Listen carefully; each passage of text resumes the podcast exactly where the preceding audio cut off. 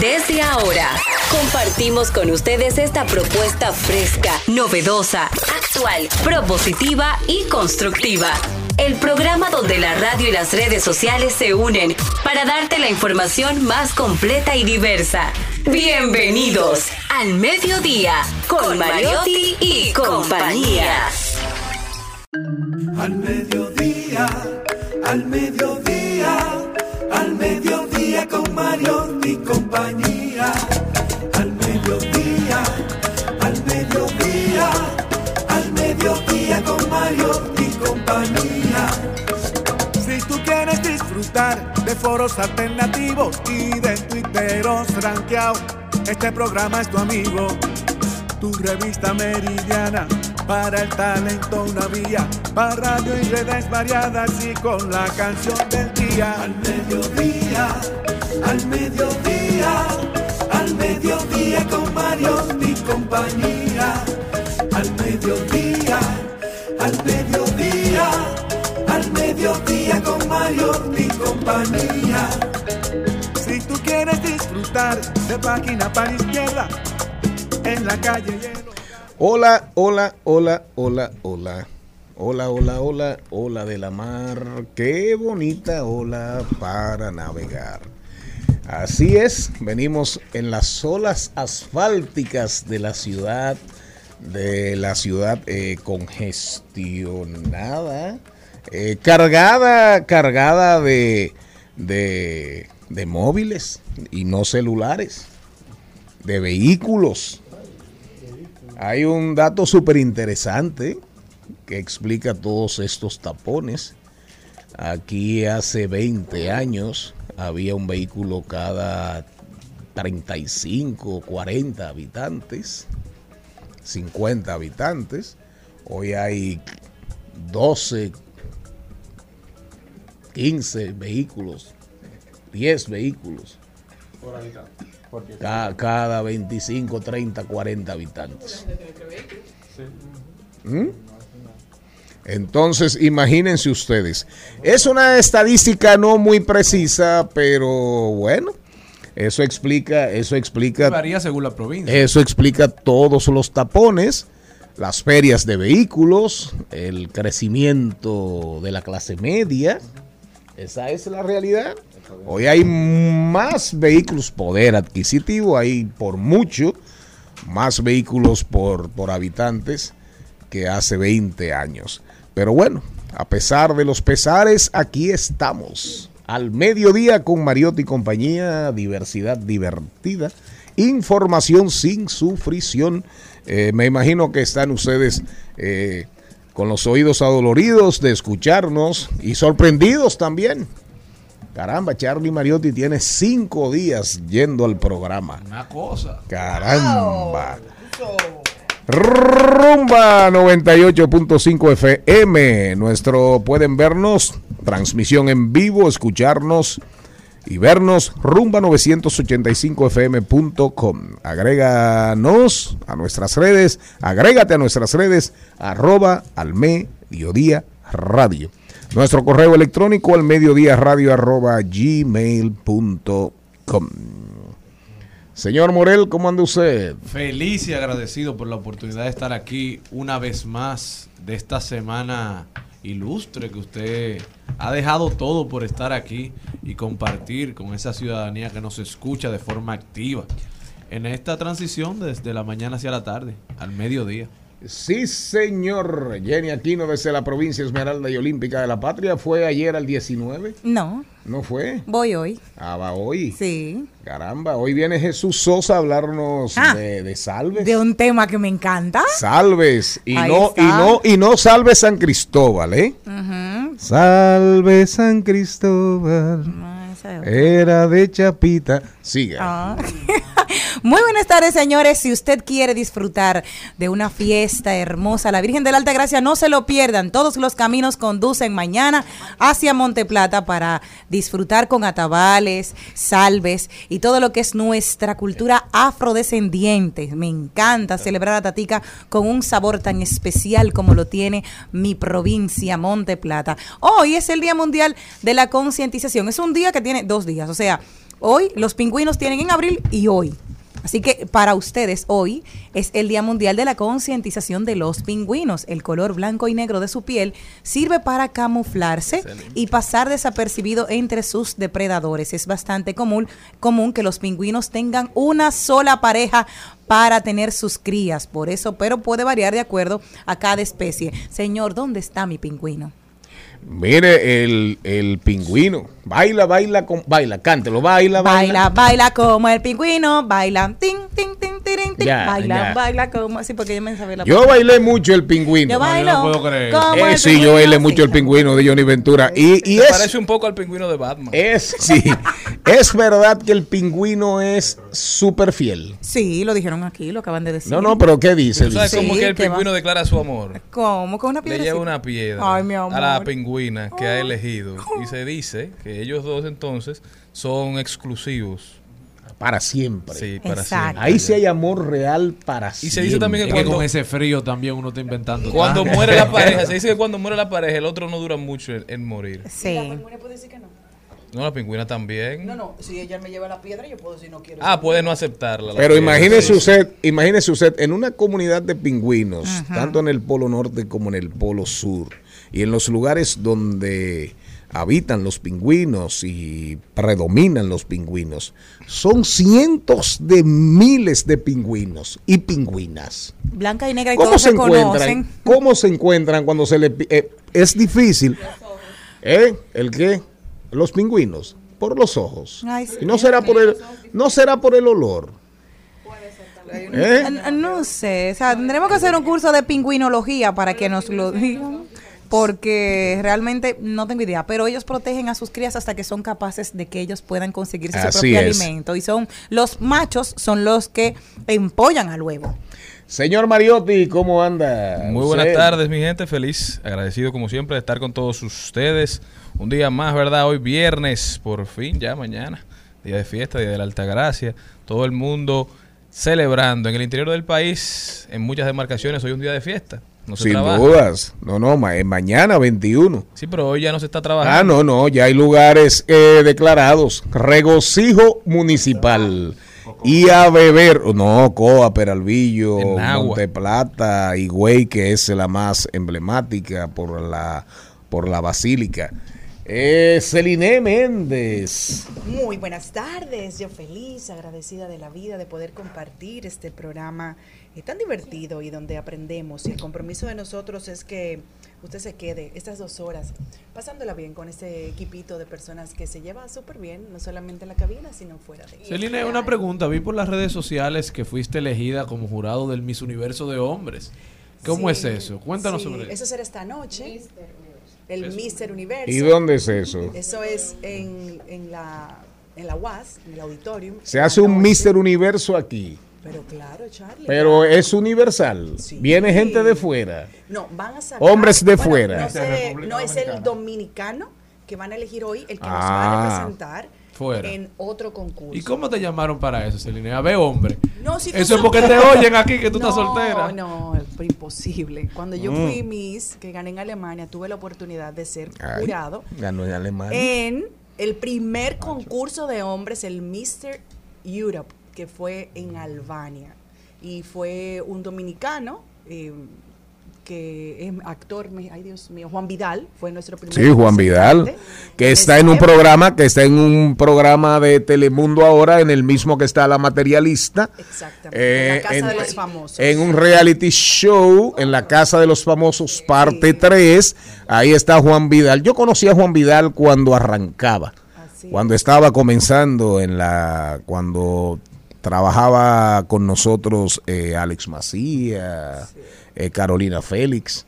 Desde esa época ya andaba rodando Juan Vidal. Entonces, eh, ya tenemos que eso fue en el 97, el primero que se hacía a nivel Así internacional, es. Y ya Robert Flores tenía muchos años haciendo ese mismo concurso de mujeres, pero para hombres. Entonces, eso será esta noche.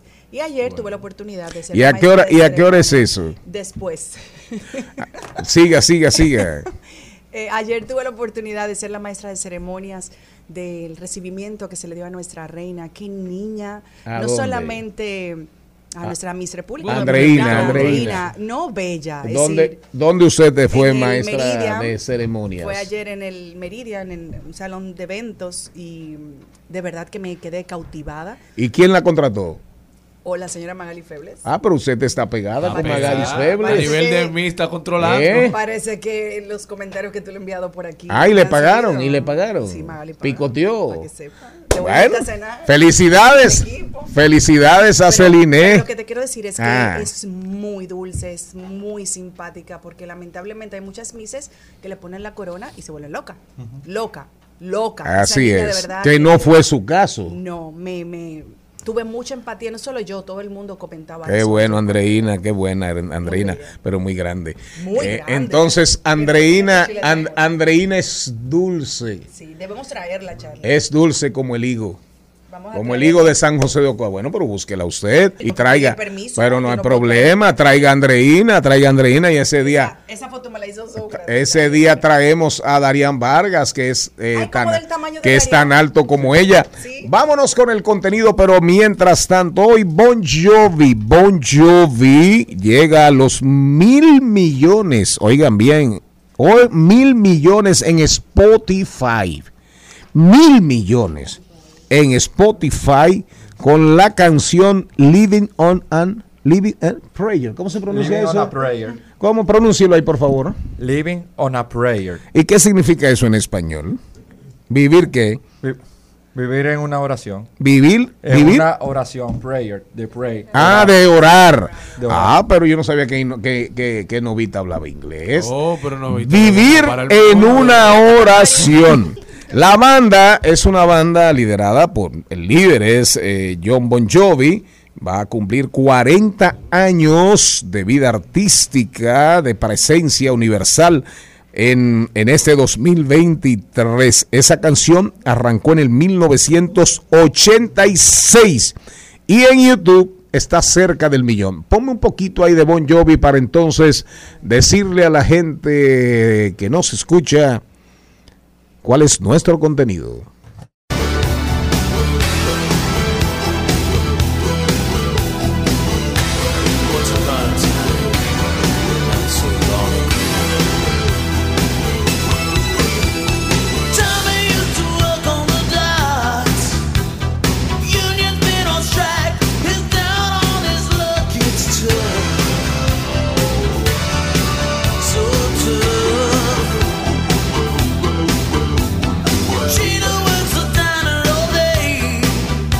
Mediodía, al mediodía con Mariotti y compañía.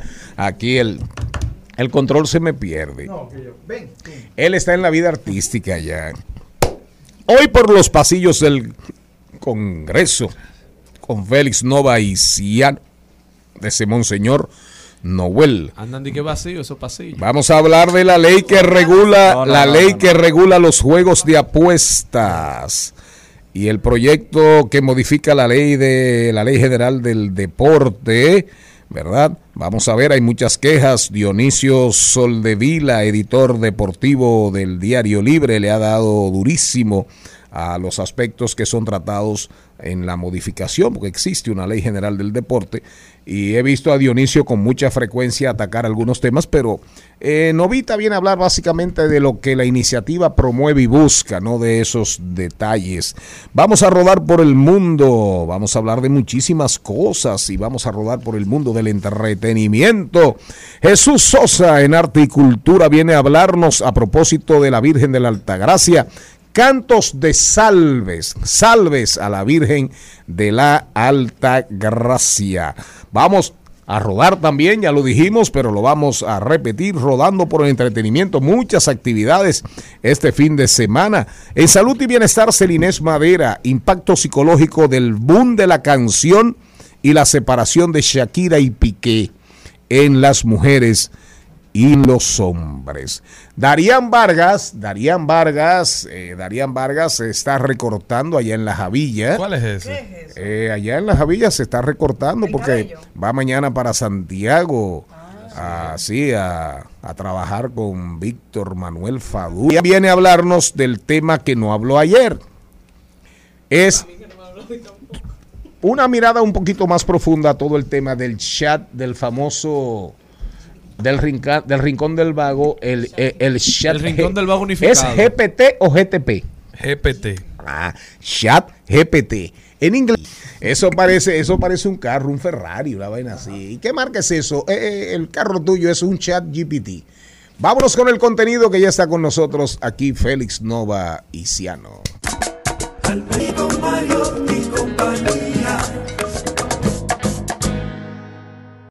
El Congreso. ¿Con qué se come eso? Conozca los procesos e interioridades del Congreso Nacional en un recorrido por sus oficinas y departamentos. Caminemos con Félix Novaiciano. Aprobado. Félix Novaiciano está con nosotros. ¿Cómo estás, Novita? Bienvenido a tu casa. Muchas gracias, Charlene. Con muchas energías y con mucho trabajo en las cámaras legislativas con esta legislatura extraordinaria. ¿Cuáles proyectos perimieron y cuáles aún están vigentes y pueden ser aprobados en esta legislatura extendida?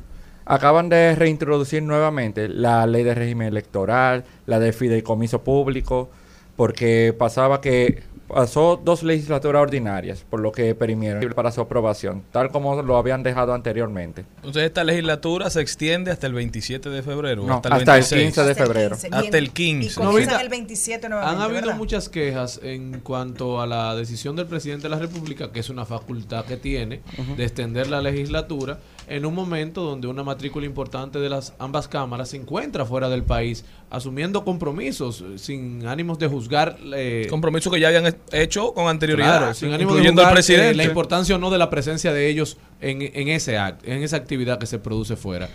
Entonces, fue un error del presidente extender la legislatura. No se ha efectuado la primera reunión de ninguna de las cámaras Sí, se luego de la, de la extensión.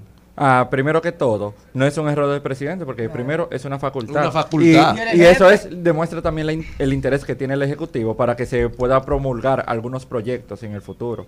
Segundo, a las cámaras sí han sesionado. Te puedo poner el caso del Senado, de que incluso este miércoles sesionó. Pero la Cámara de Diputados no ha sesionado todavía, después de la extensión. La Cámara de Diputados. Sí, pero hay comisiones que han estado trabajando. Bueno, Sí. que no quiere Hay comisiones que han estado trabajando. Pero vámonos con las dos leyes. Sí. La ley que regula los juegos de apuestas, no, de apuestas, que es el tema de hoy. Y el proyecto que modifica la ley del deporte para que la gente se ubique, porque muchas veces salen leyes, son promulgadas, y en un país hiperlegislado, que hay leyes para todo, Hay una- para todo, aquí hay leyes. ¿Qué significa para la gente esas dos iniciativas legislativas? Primero, la ley que regula los juegos de apuestas. Esa ley viene a velar por el funcionamiento y fiscalización de los juegos de apuestas y garantizar, como le interesa al Estado, el cobro de los impuestos.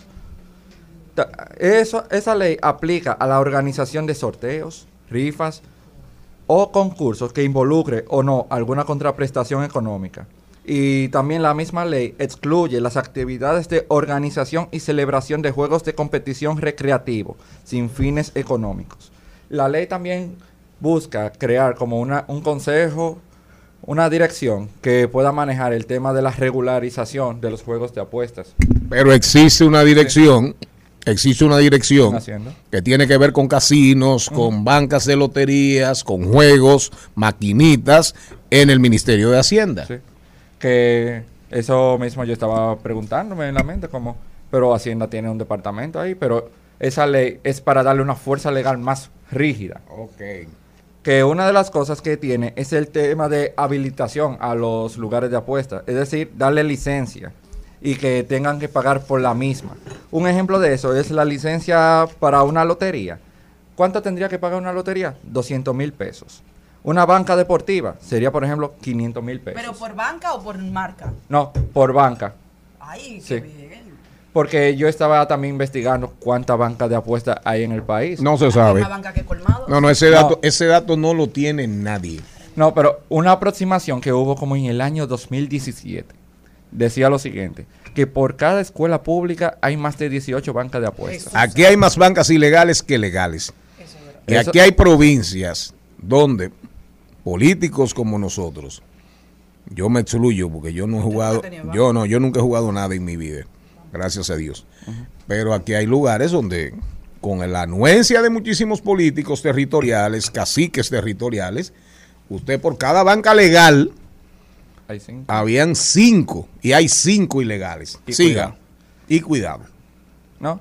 Además, la iniciativa de verdad presenta como el tema de las infracciones a, las personas que no cumplan, que están las infracciones muy graves, graves y leves.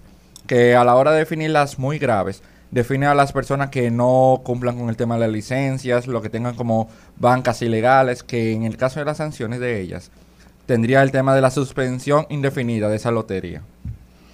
Vámonos con la Ley General del Deporte. ¿Qué trae de diferente esta propuesta, esta Mira, modificación? primero que todo, la modificación a la ley de deportes viene de que la ley del año 2005, según el legislador dominicano, es una que no cumple con las garantías necesarias para los deportistas. Y además es una ley de hace 18 años. Y entonces buscan hacer una modificación de una manera completa de la ley. Yo estaba analizando algunos artículos, como el artículo 33, que tiene el tema de un levantamiento censal, que es para facilitar las estadísticas demográficas y socioeconómicas de todas las dirigencias deportivas, y también saber cómo es que se encuentran normalmente las viviendas de los dirigentes deportivos. Habla también del mecenazgo, que es el patrocinio para promover cosas como puede ser ayuda a la cultura y el deporte, y para poder mejorar el desarrollo. Y a esa persona que sea que esté en el mecenazgo, que se le llaman mecenas, no es restaurante El Mirador Sur. Mi favorito. Pero volviendo al tema, a las personas que sean mecenas van a tener como incentivos por ser patrocinador premio al convenio de colaboración. Pero no hay una propuesta de una ley específica de mecenazgo. Hay una también en el Senado de la Entonces, República. se va a tratar el mecenazgo deportivo en la Ley General del, de- del Deporte y por otro lado hay una iniciativa específica para la ley de mecenazgo. Que de hecho cuando Manuel Jiménez era diputado, hoy alcalde, hoy alcalde del municipio Santo Domingo Este, Manuel embromó muchísimo con esa, con esa iniciativa, igual que David Collado embromaba muchísimo con la ley De del emprendedor, que de ahí le vino a David Collado el apodo de El emprendedor. del emprendedor, que no sabemos para lo que ha servido, pero bueno, la ley. pero explíqueme esa parte. Mira, hablas del tema del mecenazgo. Lo que quiere, por ejemplo, si se aprueba la ley general de mecenazgo, aplicaría a todas las materias. ¿Qué haría en ese caso la ley de deportes? Tendría como esa subcategoría que le daría como una fuerza extra al tema del mecenazgo deportivo. Porque puede ser que la ley general que eh, podría aprobar de mecenazgo tenga como unos aspectos como muy amplios, muy ambiguos. En cambio, en la ley general de deportes que se busca modificar, tendría como unos aspectos como más claros de cómo sería en el aspecto deportivo. ¿Ok? ¿Qué más? ¿Qué más tenemos? ¿No? Dentro de la misma... Hay que, hay que hablar con Dionisio Soldevila, hay que hablar con Dionisio Soldevila sobre este tema, porque es una ley de mucha trascendencia después de 18 años, pero hay que ver los aspectos que de verdad van a contribuir con el fortalecimiento del deporte a nivel nacional, el deporte de alto rendimiento, el fomento de la práctica deportiva, la vinculación, la vinculación salud-deporte, deporte-salud, que prevé con el tema de la educación física, que a propósito el programa, el famoso programa anunciado Indómita, Indómita RD, que se supone que iba a llevar a otra dimensión la educación física, está prácticamente nati muerto. Solamente se hizo el anuncio con bombos y platillos, pero no ha pasado nada. En la- el tema de la ley general del, depo- del deporte habría que ver qué pasa con el deporte profesional.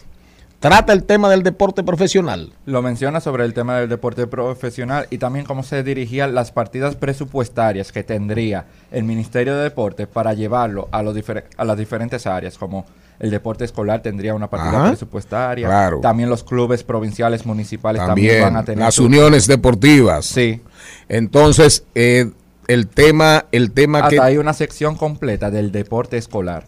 Perfecto, eso es importantísimo.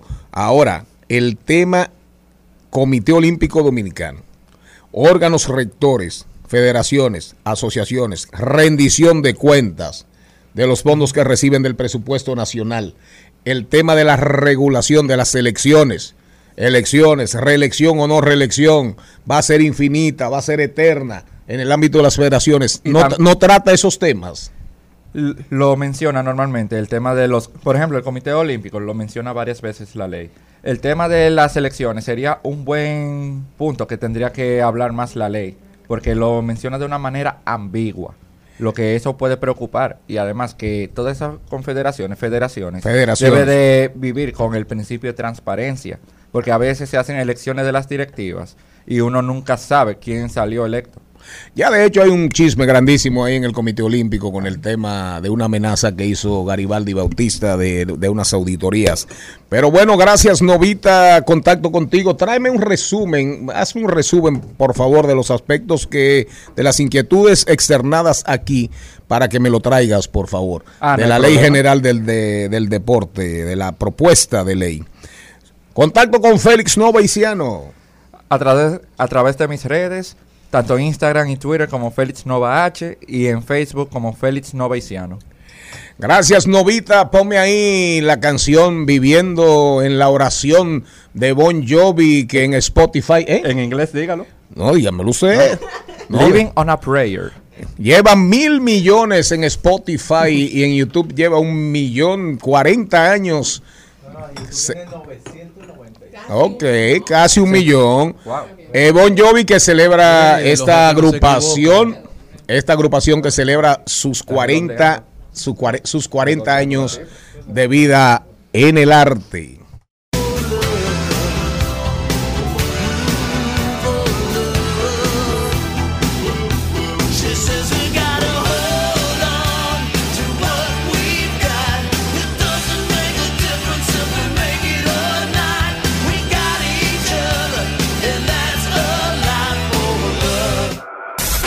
En al mediodía. ¡Ay! Lo dijo. ¡Ay!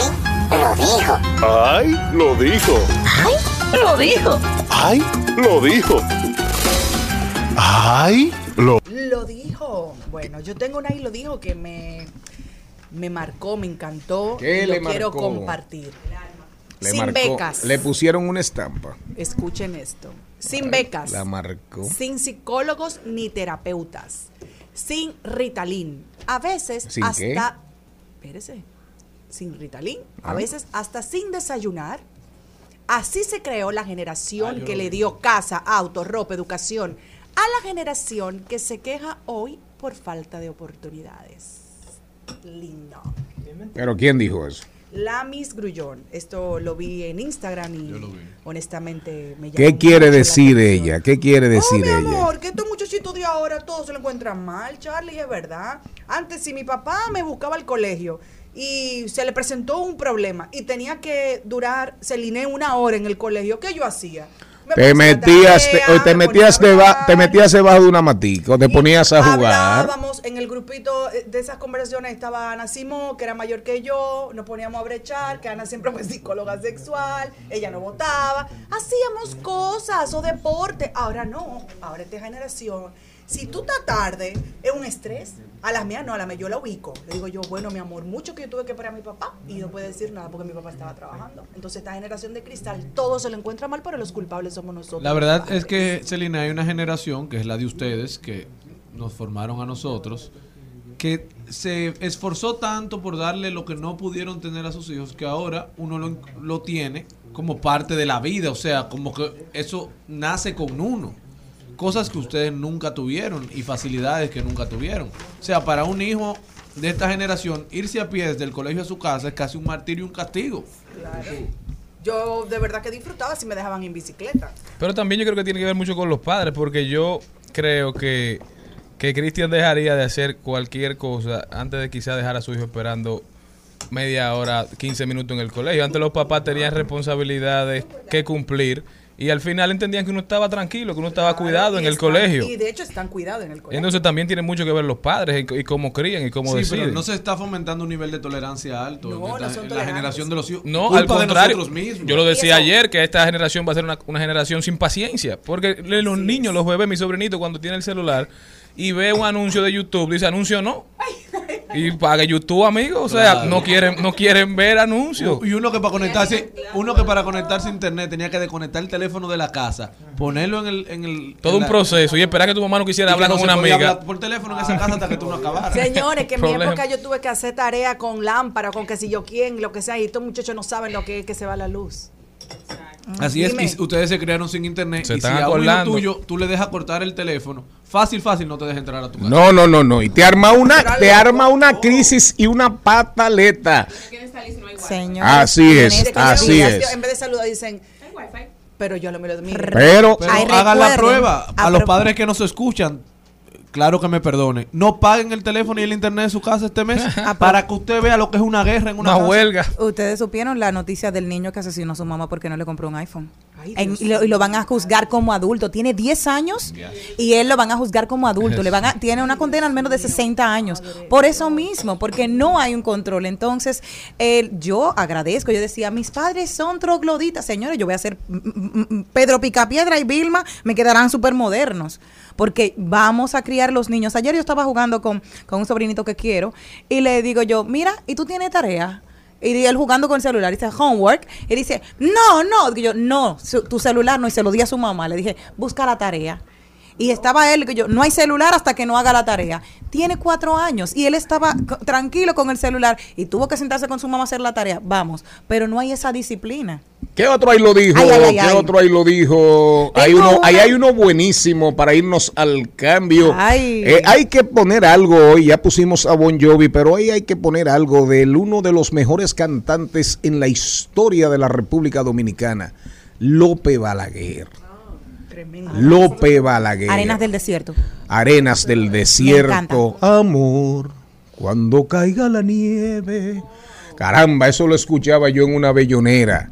La bellonera, siempre la bellonera. Y hoy hay un artículo súper interesante de José del Castillo en el Diario Libre, en el Diario Libre, sobre el cancionero, las canciones, la personalidad de Lope Balaguer. ¿Qué más? Ay, me encantó un estado que hizo mi querida Maite Prado a través de su cuenta de Instagram que dice lo siguiente, periodista, una muchacha con también como yo, comunicación también eh, de relaciones públicas, y escribe lo siguiente, después de varios días siguiendo las coberturas, entre comillas, no me queda claro si el objetivo era promover a la República Dominicana en Madrid o si era al revés. ¿Cómo fue? Ah. Oigan esto. Le siguen dando a Fitur. ¿eh? Ay, sí. Ay, Yo hacía años que no veía un Fitur tan bombardeado. Este ha sido buenísimo. No, ¿Está de verdad. Es que ¿Eh? ha- Como el arroz blanco con contenido. Sí, mira, como Malena. lastimosamente solamente han salido este tipo de comentarios porque por todo lo que he recibido de las personas que están allá, de inversionistas, amigos empresarios, se han, conver- se han conseguido muchísimos millones y muchísimas personas interesadas en invertir en República Dominicana. Es decir, la, fa- la, la feria en sí ha sido un éxito. Ha sido beneficiosa. Sí. Por lo menos en términos de proyecciones y de declaratoria de interés. Sí. Pero lamentablemente. Aquí lo que llegue, la comida, la aquí- salida, la bebida, sí, aquí, el arroceteo. aquí le han dado en la O madre. sea, tú has oído del movimiento paralelo, lo que pasa es que parece que hay una feria paralela. Sí. ¿Cuál? ¿Cuál es la Claro. De los que no están haciendo nada Exacto. más que comer y beber. Y van a conocer Los que no Madrid. están haciendo Ayer. nada, están haciendo mucho. Ayer, tú hiciste un análisis que me, me gustó mucho y lo, lo digo desde mi punto de vista.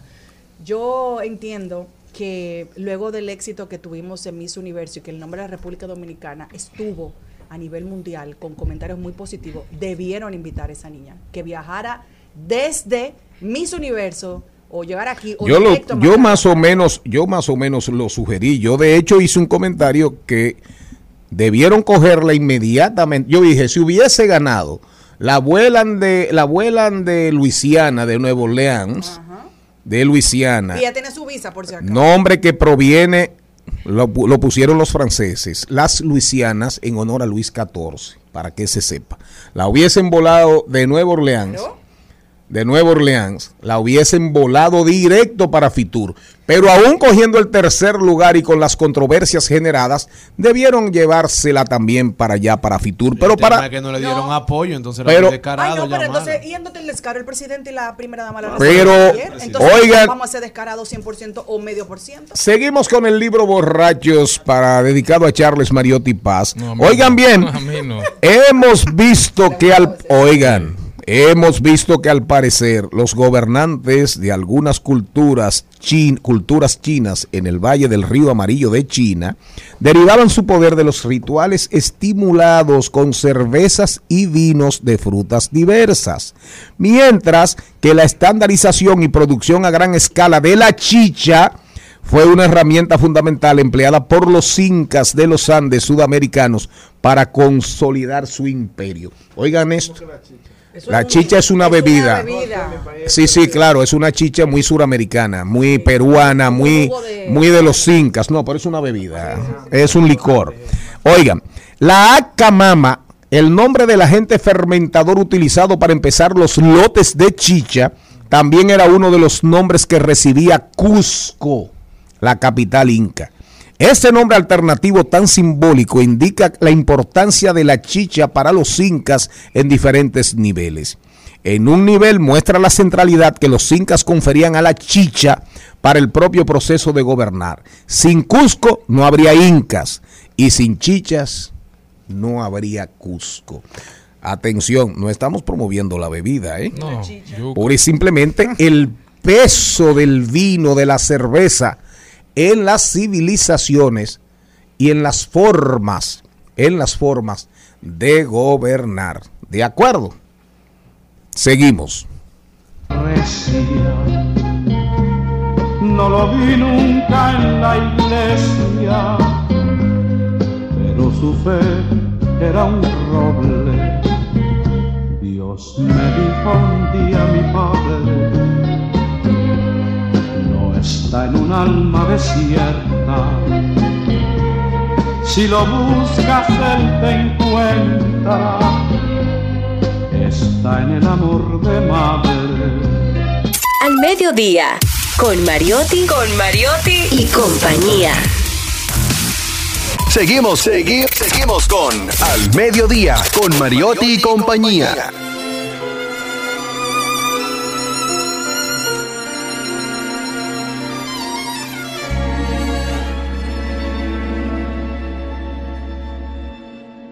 Hace falta que te diga que estoy loco por tener algo contigo.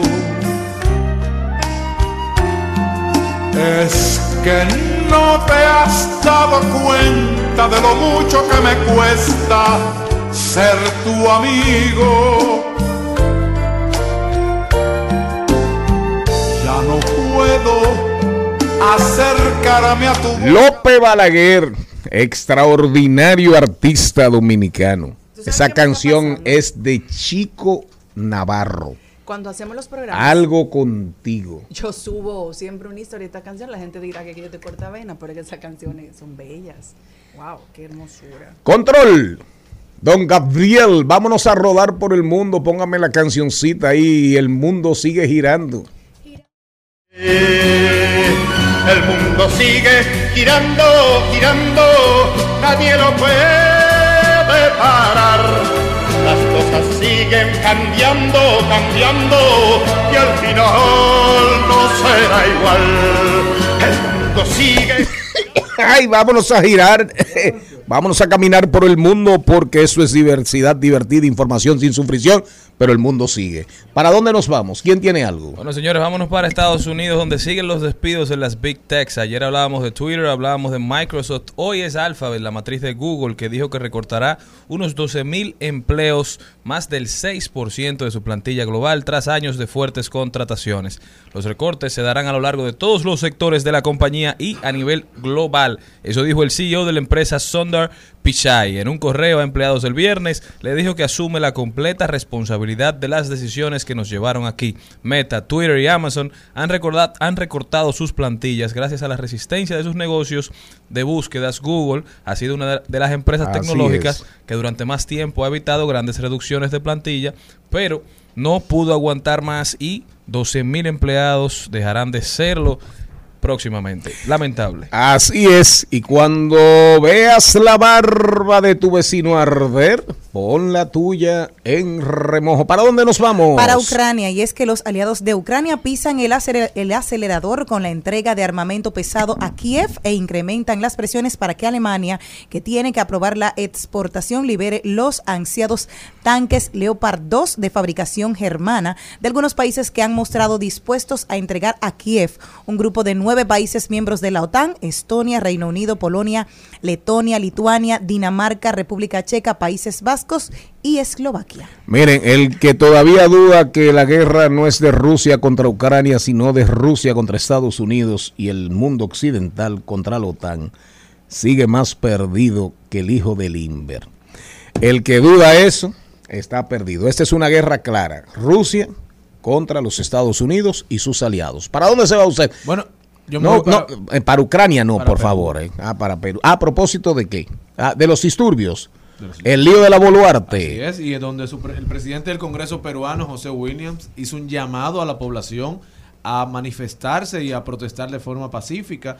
Eh, les recordamos a los que nos escuchan que en este momento Perú está viviendo intensas manifestaciones eh, que le han llamado la toma de Lima o la marcha de los cuatro suyos, haciendo alusión a protestas que se dieron en el año 2000, que lograron arrinconar al presidente Fujimori en aquel momento. Y esto, estas manifestaciones son más que todo reivindicaciones sociales antigubernamentales, sobre todo exigiéndoles cosas al gobierno, pidiendo presidente. Ese, nuevo. eh, al final lo de las reivindi- reivindicaciones es más pretexto. El tema es, el tema es Pedro Castillo. Vamos a estar claros. Ahora, que quede claro también, a propósito de los incas y la chicha, y la chicha y los incas, ¿verdad? Y el Cusco, que quede clarísimo, que quede clarísimo que hay que verse en ese espejo.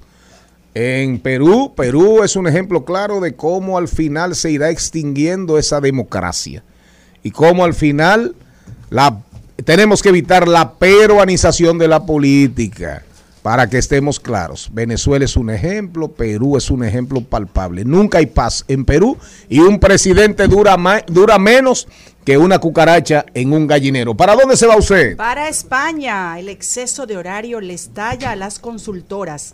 Hay gente que se ahoga.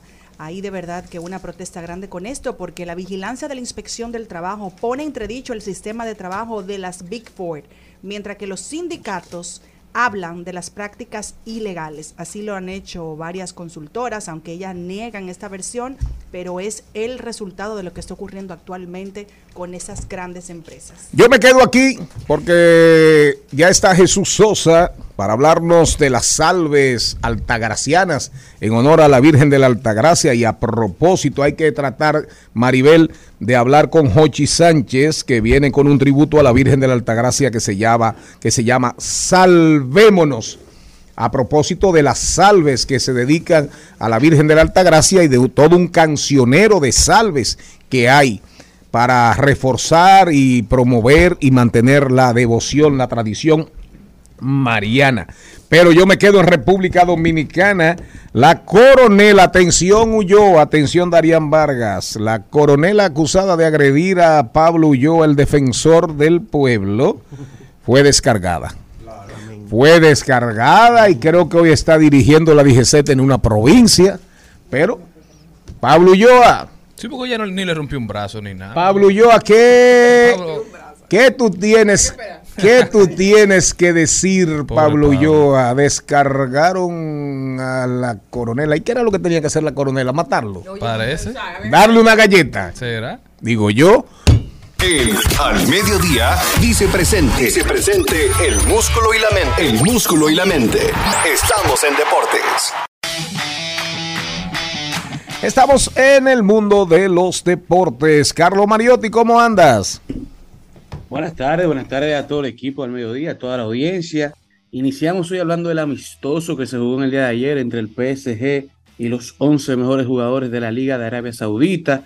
Un amistoso que terminó con una victoria para el PSG, 5 goles a 4, en donde Leo Messi terminó con un gol, Sergio Ramos terminó con un gol y Kylian Mbappé terminó con un gol y dos asistencias, mientras que Cristiano, Cristiano Ronaldo hace su debut con un doblete en Arabia Saudita en los primeros 45 minutos frente al PSG.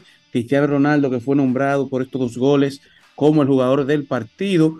En el día de ayer se enfrentaron los ídolos de toda una generación. Ambos abrieron el marcador para sus equipos. Un partido con los cuatro jugadores de fútbol más seguidos en las redes sociales. Dígase Cristiano Ronaldo, Leo Messi, Neymar Jr. y Kylian Mbappé. Y algo muy interesante que sucedió en el día de ayer fue que en la transmisión de live stream del PSG en YouTube, cuando Leo Messi y Cristiano Ronaldo son sustituidos en el minuto 60, esta transmisión perdió alrededor de 350 mil personas en tan solo 10 segundos.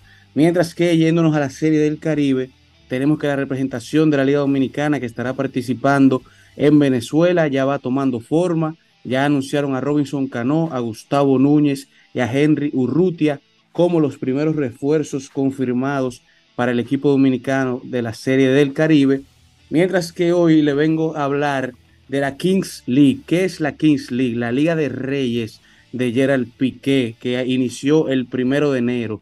Esta es una competencia de fútbol amateur creada por Piqué y por un streamer español famoso que se llama Ibai Llanos y está conformada por dos equipos que juegan un total de 11 jornadas más los playoffs, una transmisión abierta al público por los canales de Twitch y YouTube de la Liga de Reyes. Pero ¿qué es lo interesante de este nuevo formato deportivo que nos trae Gerald Piqué e Ibai Llanos?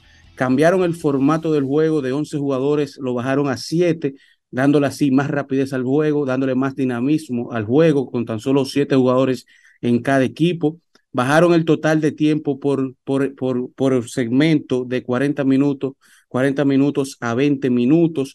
Dígase que el primer tiempo son 20 minutos, el segundo tiempo 20 minutos, dándole así también más rapidez al partido. Hay cambios ilimitados, no, no se limitan los cambios de jugadores y no hay empates. Todos los partidos se deciden en penales en caso de terminar empatados. Y lo interesante de esto es que se adaptan a una nueva realidad con las nuevas generaciones que cada vez cuentan con un consumo disminuido en el tiempo que le dedican a, los, a, las pantallas. También tenemos que cuentan con un factor sorpresa en donde cada equipo dispone de una carta escogida al azar que otorga una ventaja de una sola vez por partido. Dígase que cada equipo recibe una carta en donde pueden utilizarla una vez, una vez en el juego y esto puede ser un penalti a favor, un tiro libre a favor, cuentan con gol doble por X cantidad de tiempo, un comodín y así sucesivamente. También otro factor interesante que es la liga cuenta con influencers reconocidos, generadores de contenido y exjugadores profesionales como el Kun Agüero, como Chicharrito, entre muchos otros, que funcionan como presidentes de club y como comentadores. De igual manera, otro elemento diferenciador son las transmisiones, ya que en todo el aspecto de la transmisión del partido hay micrófonos y cámaras integradas en todas las partes del espectáculo. Dígase que en el medio tiempo podemos ver y escuchar todo lo que se abre en los camerinos, a los, todo lo que comentan los árbitros se ve y se escucha. De igual manera, lo que pasa en el banquillo también cuenta con cámaras y micrófonos. Y una liga que inició el primero de enero y en su última jornada contó con más de 1.37 millones de usuarios conectados, ¿Eso qué color por lo que cuenta con una audiencia, audiencia bastante exitosa y está conectando con las comunidades. Parte de los reglamentos fueron elegidos por los seguidores, dándole así participación a todos los que siguen esta liga. Y es una liga que está pensada en el mundo digital, es de fácil acceso, es de consumo masivo, transmisión gratuita en todas las plataformas universales. Y sin lugar a dudas, las Kings Leagues da un mensaje inmediato para el futuro no solamente del fútbol, sino de todas las competiciones tradicionales, ya que nos invita a pensar fuera de la caja, nos invita a conectar más con las comunidades y a buscar caminos alternativos para la innovación. Carlos Mariotti, Carlos Mariotti. La NBA se prepara para celebrar en grande la, la coronación de LeBron, de LeBron James como el más grande anotador de todos los tiempos. Van a hacer un programa especial. ¿Qué usted sabe de eso? Bueno, se lo merece el señor LeBron James, porque lo, interesante de este, de este accomplishment que va a tener LeBron James es que es un jugador que cuenta con un modelo de juego de pass first, o sea, pase primero, y pensar que este jugador será el que rompe una marca icónica de todos los tiempos y que no se sabe cuándo la romperán en otra ocasión, es algo que se debe celebrar y transmitir por todos los canales. Otra cosa, señor Mariotti Paz, Charlín aquí presente. Dicen que la soga en el deporte siempre se rompe por lo más fino. Perdió Tom Brady. Perdieron el comodín contra Dallas. Han votado a media humanidad. Miren, votaron al coordinador ofensivo de una vez. Y se han ido como ocho técnicos de los Bucaneros de Tampa después de la, de, la derrota para, por buscando pasar a las series divisionales. ¿Qué usted opina? Bueno, la realidad es que Tampa en esta temporada contó con un desempeño ofensivo bastante bajo. Estaban con un averaje de alrededor de un 18% de anotaciones, lo que no es bueno en la NFL, pero aún así vimos cómo llegaron a jugar en el comodín y fueron los campeones de su división. Pero Tampa necesita reestructurarse, ya que ese equipo se formó hace unos tres años cuando llega Tom Brady y cumplió con el cometido ya que ganaron un Super Bowl. No obstante, ya deben de reestructurar completamente el equipo, no solamente la parte ofensiva. Si quieren ser gracias, gracias señor Mariotti. Espero que esperamos que el lunes podamos hablar de la de Matt Mahon y cómo anda la la entidad que es rectora de la lucha libre, la más exitosa de la humanidad. Matt Mahon dice que va a volver, que va a volver, que tiene que volver porque hay que renegociar los contratos con las grandes cadenas. Por si usted no lo sabía, Matt Mahon ha llevado la lucha, la lucha, a unos niveles insospechados. Como usted es un amante de la lucha, yo espero que podamos conversar un poquito sobre eso. ¿Le gusta la lucha, señor Morel? No, de lo que no se puede dejar de hablar, señor Mariotti, cuando usted acabe es de lo que pasó ayer con Ricky Ravelo y los Tigres del Licey. ¿Qué pasó? Hubo un live ahí que se salió de control. Eh, don Ricky Ravelo, que ha sido siempre un, un fanático que ha dado mucho que hablar de los Tigres del Licey, ayer hizo un live. ¿Y qué dijo? Mandó a comer heces a todo el mundo. ¿Por qué? Bueno, porque él ha recibido cuestionamientos y él dice que él no pertenece a la gerencia del Licey, que es lo que es un fanático y que él es la musa del Licey y que todo el que no esté ¿Cómo fue? Que él es la musa del Licey. Llegó ahí. Bueno. ¿Qué otro opina, señor Mariotti Paz? Su gran amigo, el gran personaje, amigo. sí, fuimos al colegio juntos, Ricky y yo. Amigo suyo. Así es. El hijo. El hijo. Fuimos Y- al colegio juntos. Y usted no puede sido- para hablar con él, ¿no? Ellos fueron socios en algún momento. así es. Siempre ha sido un personaje. El señor Morel y él salían mucho una época. ¿En dónde? Él brillaba mucho en la escuela. Y era un personaje, siempre ha sido. Pero buen muchacho de buen corazón. Lo que pasa es que él, sus palabras y sus sentimientos a veces se le salen de control. Pero ahí con el Licey, ahora que ganaron, ahora él dice que él no le va a bajar, que él va a seguir hablando porque si, la, si el Licey hubiese perdido, nadie lo iba a soltar a él. Entonces yo creo que él tiene que calmarse un poquito, ¿verdad? Y saber ganar, saber ganar. Pero ustedes que son amigos de él, ustedes no pueden sentarse, porque ya, ya van dos veces. No, yo no- Van como tres Van veces. Van dos, tres no, en la temporada entera. Él tiene temporadas en eso. Lo que pasa es que ahora, don Ricardo Ravelo, presidente del Licey, que está haciendo una excelente Su labor. papá. Incluso Bonifacio dijo Su ayer en una papá. entrevista que este título él lo quería ganar más que por él, por Ricardo Ravelo, porque sabe toda la entrega y la dedicación que le ha dedicado a los Tigres del Licey a través de su vida. Y Ricky, según él cuenta, tuvo incidencia en el equipo que se armó, en el gerente general que se eligió. Entonces él ha asumido esta victoria como de él. Y no se lo quieren reconocer aparentemente y él está haciendo sentir. Pero búscame el video.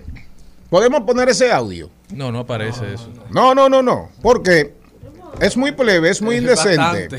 Pero es muy indecente. Él no dijo una palabra buena. ¿Eh? Está bien, pero no podemos poner una partecita, aunque sea. No lo digo yo, pero una pregunta. Nadie quiere. Hay que poner muchos pitos. Ah, pues, pues nos No, vamos. eso es como la canción Vamos. Mira, entonces vámonos, pa- vámonos para, vámonos para los predios de la Virgen de la Altagracia. Creencias, costumbres y tradiciones. Ritos, celebraciones, bailes y cantos. Los valores y esencias de esta tierra mía. Dicen presente en Al Mediodía con Mariotti y compañía.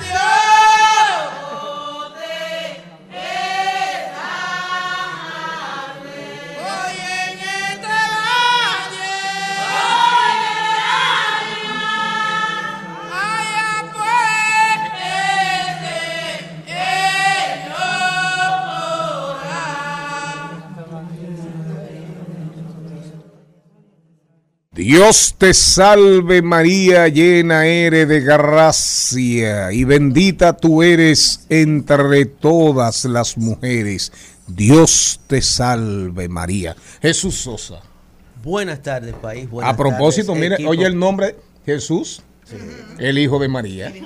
Ahí. A- aunque, ¿Eh? El, aunque- hijo, el hijo de María. aunque don productor eh, presentó el segmento como Salves de la Alta Gracia, no, vamos, vamos a ser un poquito más amplios. La salve en la República Dominicana es probablemente, y no es en desmedro del merengue, el género de música popular más extendido y difundido. No relajes. Sí. ¿Por qué? Tú, tú te estás arriesgando demasiado al decir eso. Dije probablemente y no en Ah. desmedro del merengue. El merengue se tiene como el ritmo nacional popular oficial. Pero la salve, curiosamente, llegó al país.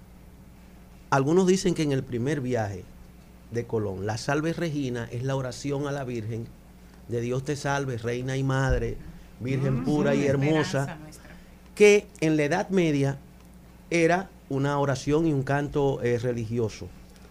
Pero a partir del Renacimiento, la salve entra a los templos. O sea, el Renacimiento con esa apertura cultural entra a los templos.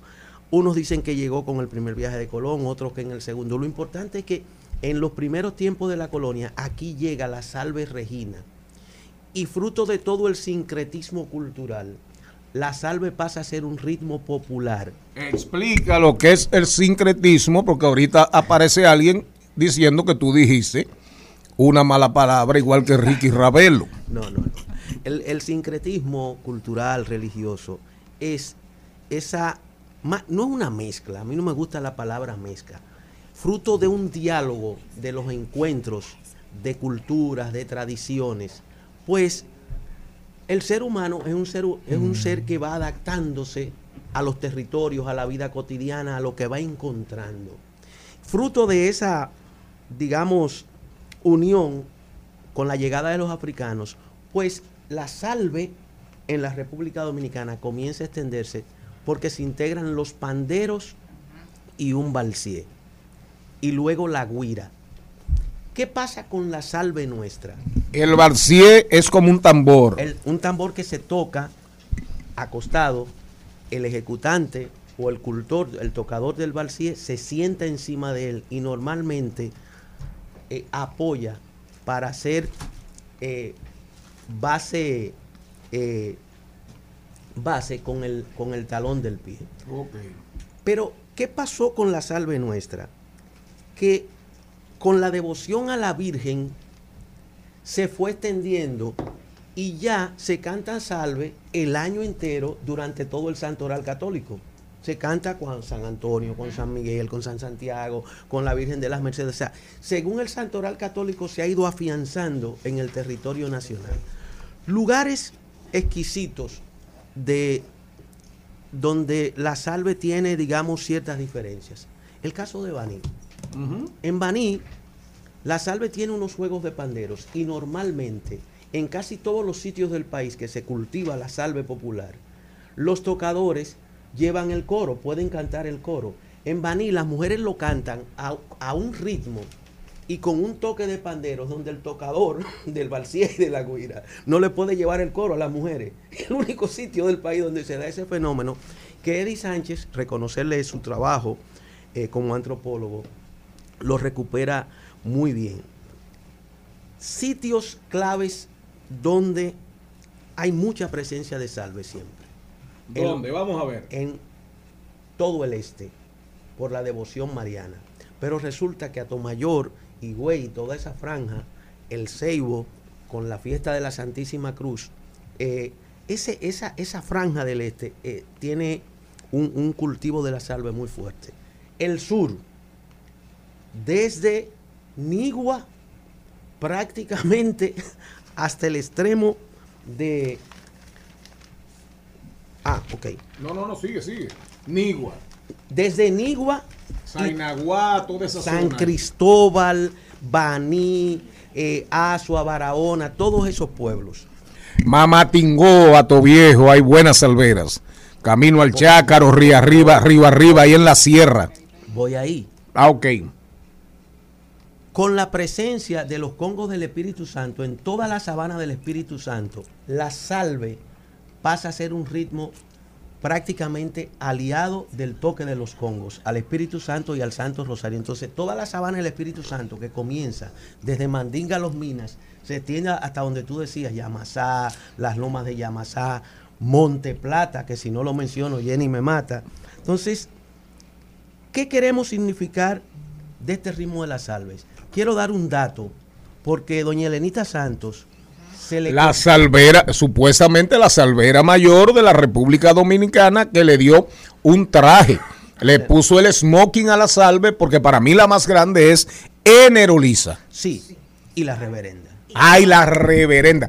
Jesús, vamos al, vamos al cambio de la una, porque el tema está súper interesante. Enerolisa, Elenita Santos y la reverenda. La reverenda, así es, no me recordaba de la, de la reverenda. Estamos hablando de salve a propósito, a propósito del Día de la Altagracia. Arte y cultura con Jesús, el Hijo de María, que es apellido Sosa.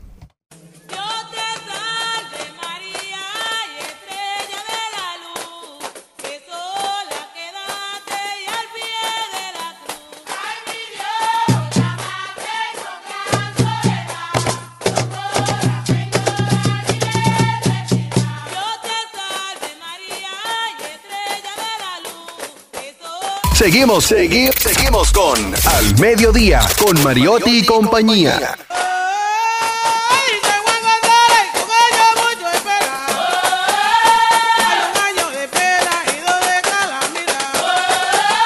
Jesús, terminamos, digo, terminamos en la primera parte de tu intervención hablando de Lenita Santos, que tenía, tuvo por mucho tiempo un programa de televisión en Radio Televisión Dominicana y era súper salvera y además una mujer muy bonita, Elenita Santos.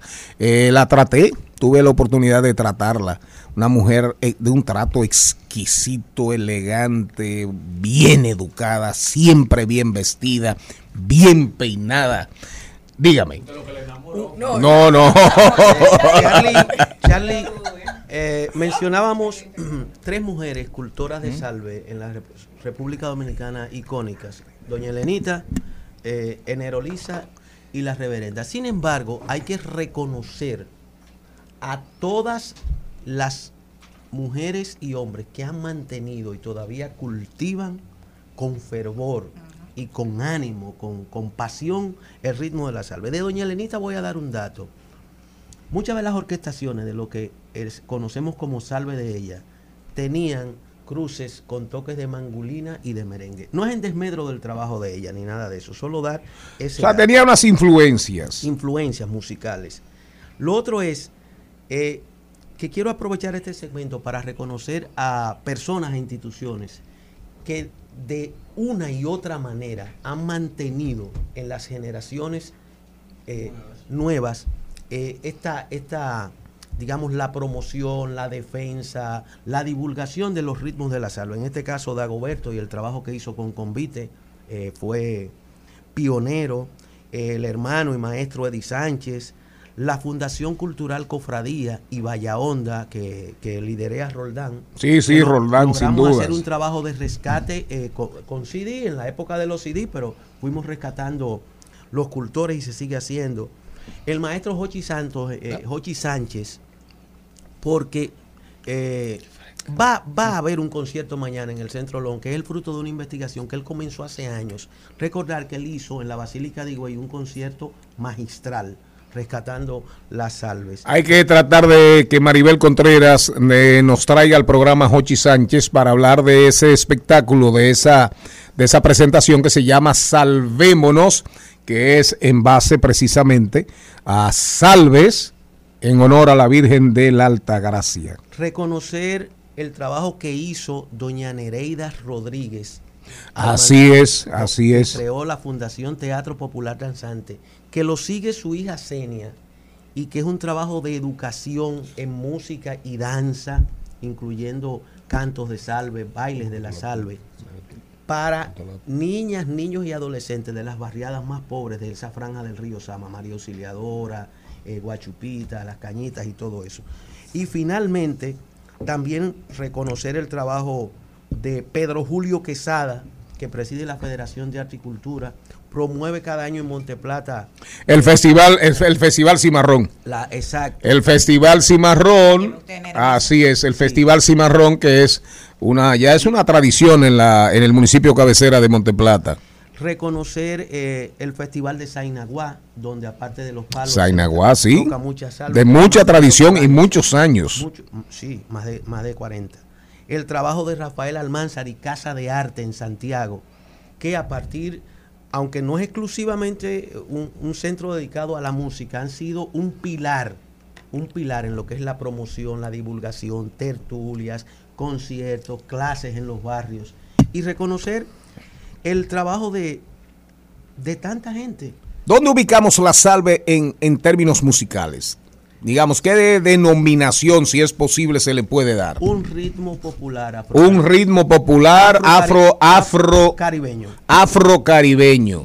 Sí, y digo porque el pandero de la salve nuestra se le ponen unas arandelas de tapitas insertadas alrededor de, de toda la el, el arco del pandero. Único en República Dominicana. Quería terminar con eso. Único. Los panderos de otras zo- zonas del Caribe no tienen las arandelitas. ¿Y Que qué el- tienen eso? ¿Eh? Rápidamente, Cristian. Tienen Jesús. solamente el parche de, de cuero. Jesús, para los que nos criamos y vivimos en la Héctor Luis Mejía es tremendo panderero. Tremendo panderero. Sí, tiene cara de panderero. Héctor José. Digo Héctor Luis. Para los- Rapidito. Para, los, fabrica. para los que nos criamos en la capital, que no hemos tenido incidencia en pueblos, porque para Charlie Mariotti Paz, eh, la salve es algo pa- de parte, porque tiene mucha influencia de Monteplata, por la posición de su padre. Pero para nosotros, escuchar Y las... porque sus abuelos son de ahí. Bueno, Sí, porque me crié en Don- eso, lo vi, don- lo, lo- lo Era tengo, parte tengo de la vida entera bien, Don- exacto. Don Fellito Paz y Doña Margot Cordón. Pero para mí que la primera Así vez que primera vez que interactúo con. Salve es en las redes de Jenny, que la veo con, con unos movimientos que uno ah, pues se montó. O sea, todavía para el que vive en la capital, que no, te- no, no tiene abuelos en el campo, que no tiene influencia campesina, para tiene una cercanía con la como con la brujería, como con algo que da miedo. Ok, ok. Es que qué bueno que tú tocas ese tema. Una pregunta. redondeo. El grueso del cultivo y la tradición de la salve popular dominicana es religioso vinculado al santoral católico. Naturalmente, con la influencia de toda la tradición africana, de las 21 divisiones, de loaces, de vudú, en muchos cultos a esos misterios, pues se canta y se toca salve. Las mismas canciones. ¿Eh? No, no, porque hay, hay una canción a, a San Miguel, una salve a San Miguel, Claro. una que es distinta a la salve a la Virgen. Todos los santos claves que están vinculados con Al en la parte sincrética Al Panteón Vudú. eh, al panteón vudú, al tema de las de las religiones africanas que nos llegaron con los africanos, con los esclavos, todos tienen sus canciones, todos tienen sus cánticos, que son parte de sus rituales y de sus devotos. Vamos a despedirnos. Comunidad, ojalá Jesús Sosa, pero queremos despedir, ya es aquí Darian Vargas, nos va a hablar eh, las interioridades, las vísceras, el intestino grueso, el intestino delgado del chat del famoso chat, eh, del prohibido ya y, y chat GPT. Ya Daría, Darían nos va a hablar de eso. Charles Mariotti tiene, Charles Mariotti Paz tiene eh, una intervención muy interesante. Y seguimos con el contenido, los teletips. Los teletips ayer nos hicieron y antes de ayer. Aquí hay mucha vagancia en este programa. Celines Madera viene a hablarnos del efecto de lo que significó la canción, de lo que significa Shakira el, eh, a nivel, digamos, eh, psicológico, a nivel social. Impacto psicológico del boom de la canción y separación de Shakira en las mujeres y hombres. Usted que no quiere hablar más de No, eso. yo estoy hartísimo. Yo no, yo porque no quiero desautorizar ni a Celinés Madera ni a la productora de este programa. A propósito de salves y de la Virgen y de ese tema, ¿cuántos dicen amén a ese tema? No, yo digo amén. Amén. No, para salir de ese tema. Ah, amén. Mira, eh, comunidad, ojalá y Jenny aquí no se va, va a despedir este segmento cantando sus salves. Sí, sí, cántela. Pero no, pero después que Jesús Sosa hable. Eh, para hablar con Jesús Sosa, comunidad, ojalá Roberto Rodríguez Marchena. De- despedimos a Tomayor, El Ceibo, Higüey, Monteplata, Baní, todos los lugares donde hay tradición de la Virgen, hoy, hoy hay salve de la buena. Acérquense, disfrútenla, porque es un ritmo esencial en el marco de toda nuestra cultura musical. Un, dos, tres. Viva nuestra madre, eh, a la de la alta gracia, eh, a, ella es la patrona, eh, a, de todo Monte Plata, eh, a, ay, yo quiero que te me cante la salve de la alta gracia, yo quiero que te me Al mediodía, al mediodía,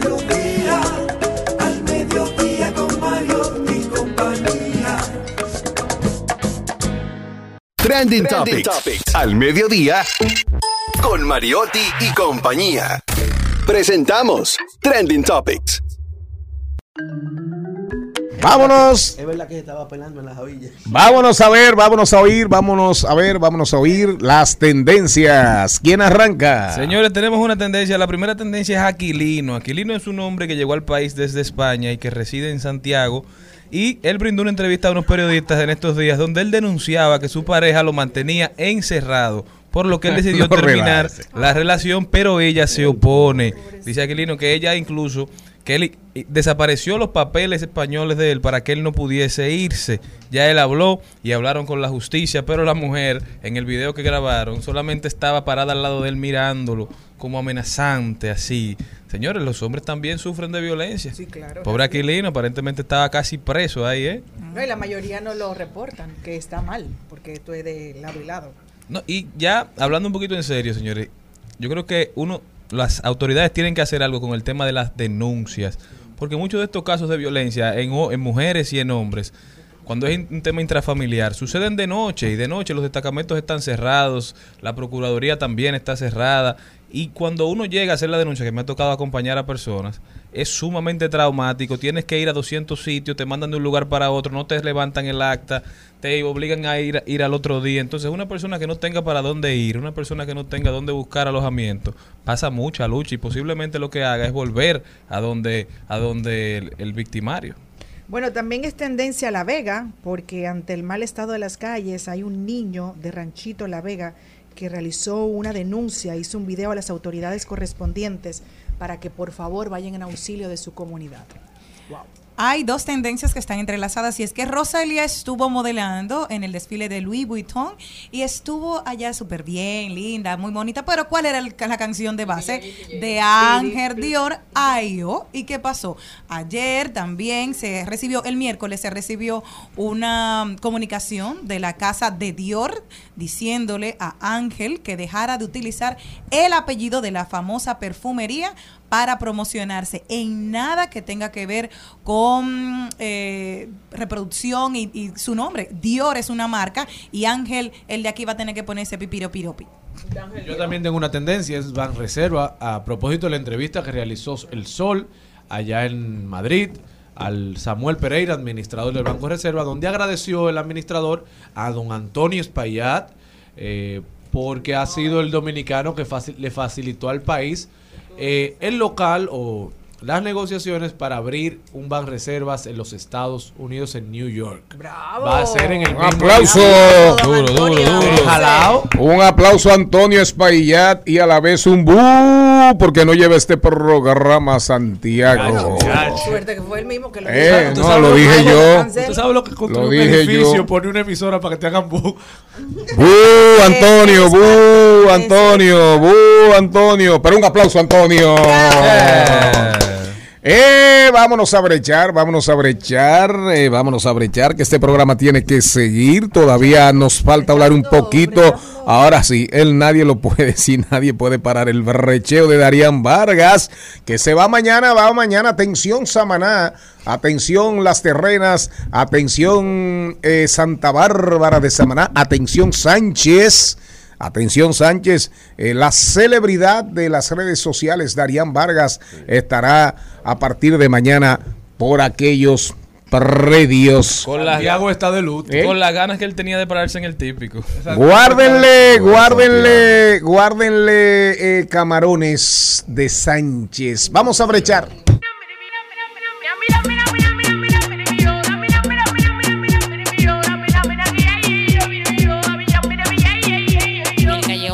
Vendo purina. La chuquita frenando loca por la medicina. Estamos en los flow 90. lo- En Al Mediodía, con Mariotti, con Mariotti y compañía. Te presentamos Brecheo Digital. Brecheo Digital.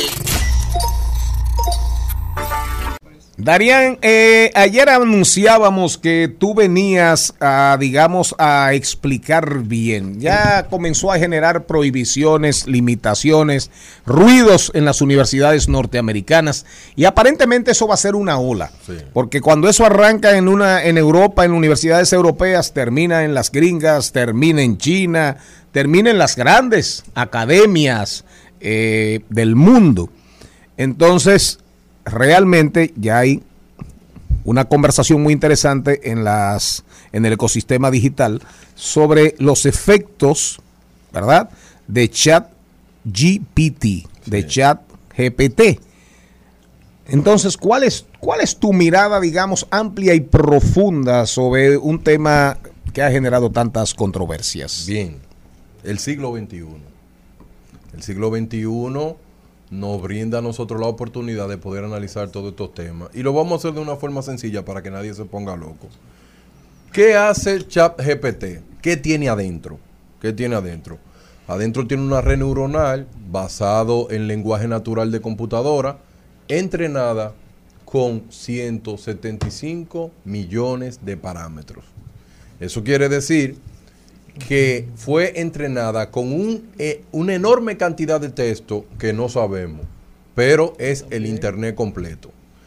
Y la gente hoy está sorprendida, todo el mundo entrando a ChatGPT, pero ChatGPT ha estado con el tráfico en las nubes y no ha podido atender a todo el mundo.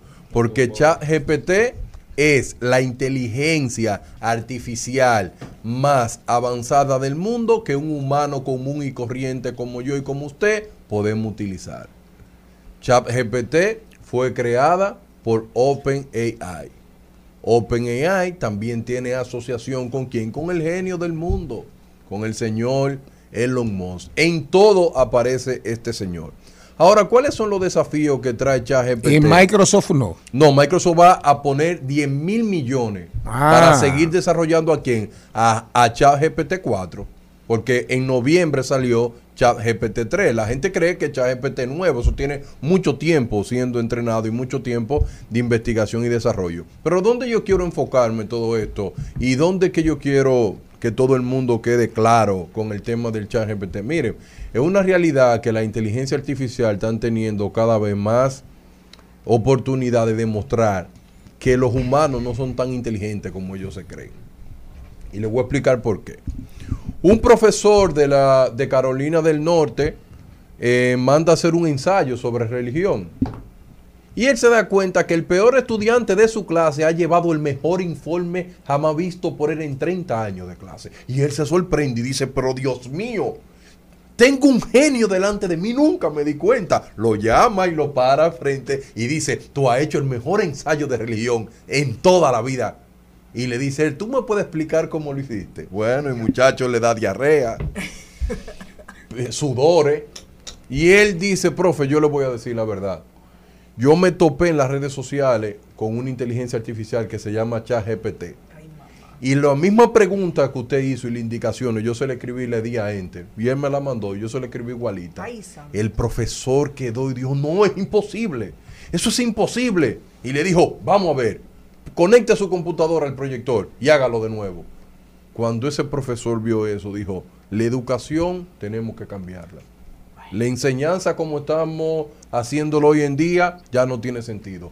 Mandar a una persona a hacer un ensayo ya no tiene ciencia, dice el profesor. Poner tarea no tiene sentido. Y el profesor abre un debate en todas las universidades de Estados Unidos y esto enciende las alarmas. Comienza el estado de New York y New York prohíbe en todo el sistema educativo de ese estado que ChatGPT se puede utilizar dentro de sus redes. Ya lo apagaron. Después viene Seattle. Seattle aplica las mismas reglas. Y la pregunta que yo me hago, ¿lo vamos a detener así? Que usted no puedan entrar desde las redes de la escuela, que sí usted puede entrar desde la red privada de su casa y de su celular, pero no puede entrar dentro de la red de, la escuela. Eso no va a parar a nadie. Eso es lo que está diciendo ChatGPT, que el nuevo paradigma de poder aprender ha cambiado. Profesor, profesora del siglo XXI, miren, comiencen ustedes a utilizar ChatGPT. Comiencen ustedes a poder realizar cómo un estudiante puede aprender más con esta herramienta, no a correr con ella. Pero al final del día yo quiero dar ejemplo, ejemplos sencillos del poder que tiene estas cosas, del poder. Vo- Voy a comenzar con el mundo financiero. Un sencillo. Tú le preguntas a ChatGPT, yo quiero que tú me encuentres la tasa de para yo tomar una hipoteca de una casa, la mejor tasa de cualquier banco. Y tú se lo escribes, le das enter y él te va a decir cuál es la mejor. Y dónde tomarlo y cuándo no, sin llamar ningún asesor. Ni a nadie. Eso es una, eso es una parte sencilla de él. Pero lo- donde él es más violento, es más violento, es que tú le dices, yo quiero crear un guion de película. Donde estos son los parámetros, enter, y lo va a hacer. ¿En serio? Así, entero. Y va a crear los diálogos. Y va a hacer todo. Pero ustedes saben qué es lo mágico de todo esto. Que una pers- eh, 10 personas le pueden hacer la misma pregunta y él no genera los mismos textos. Totalmente diferentes. no puede estudiar. Porque tiene la capacidad de interpretar, o no de interpretar, de juntar diferentes textos del mismo tema y cambiarle palabras para que no parezca que es el texto que se sacó de, de internet. O sea, que las tareas no van a ser copy-paste. No van a ser iguales, aunque sea la misma iguales. pregunta. Está bien, entonces no va, va a ser la misma información al final, pero escrita de forma Exactamente. Buenísimo. el, problema con, el problema con eso que mucha gente ha estado diciendo es que todavía esta plataforma no sabe identificar la verdad. Es decir, no sabe decir qué es cierto y qué no es Y los cierto. seres humanos todavía. Pero, exactamente, pero esto te articula de una manera tan coherente una línea de pensamientos que cuando tú lo lees, tú lo das por cierto, pero la, la plataforma no sabe el daño que está haciendo. Entonces, al final es el tema que siempre ha existido con este tipo de, de, de plataformas, con este tipo de tecnologías, que al final la moralidad del ser humano es lo que marca distancia. Por eso todavía nosotros tenemos cierta superioridad, porque como dice Darían, esto escribe un artículo de deporte mejor que Jansen Pujols. esto escribe un artículo de filosofía mejor incluso que Michael Sandel.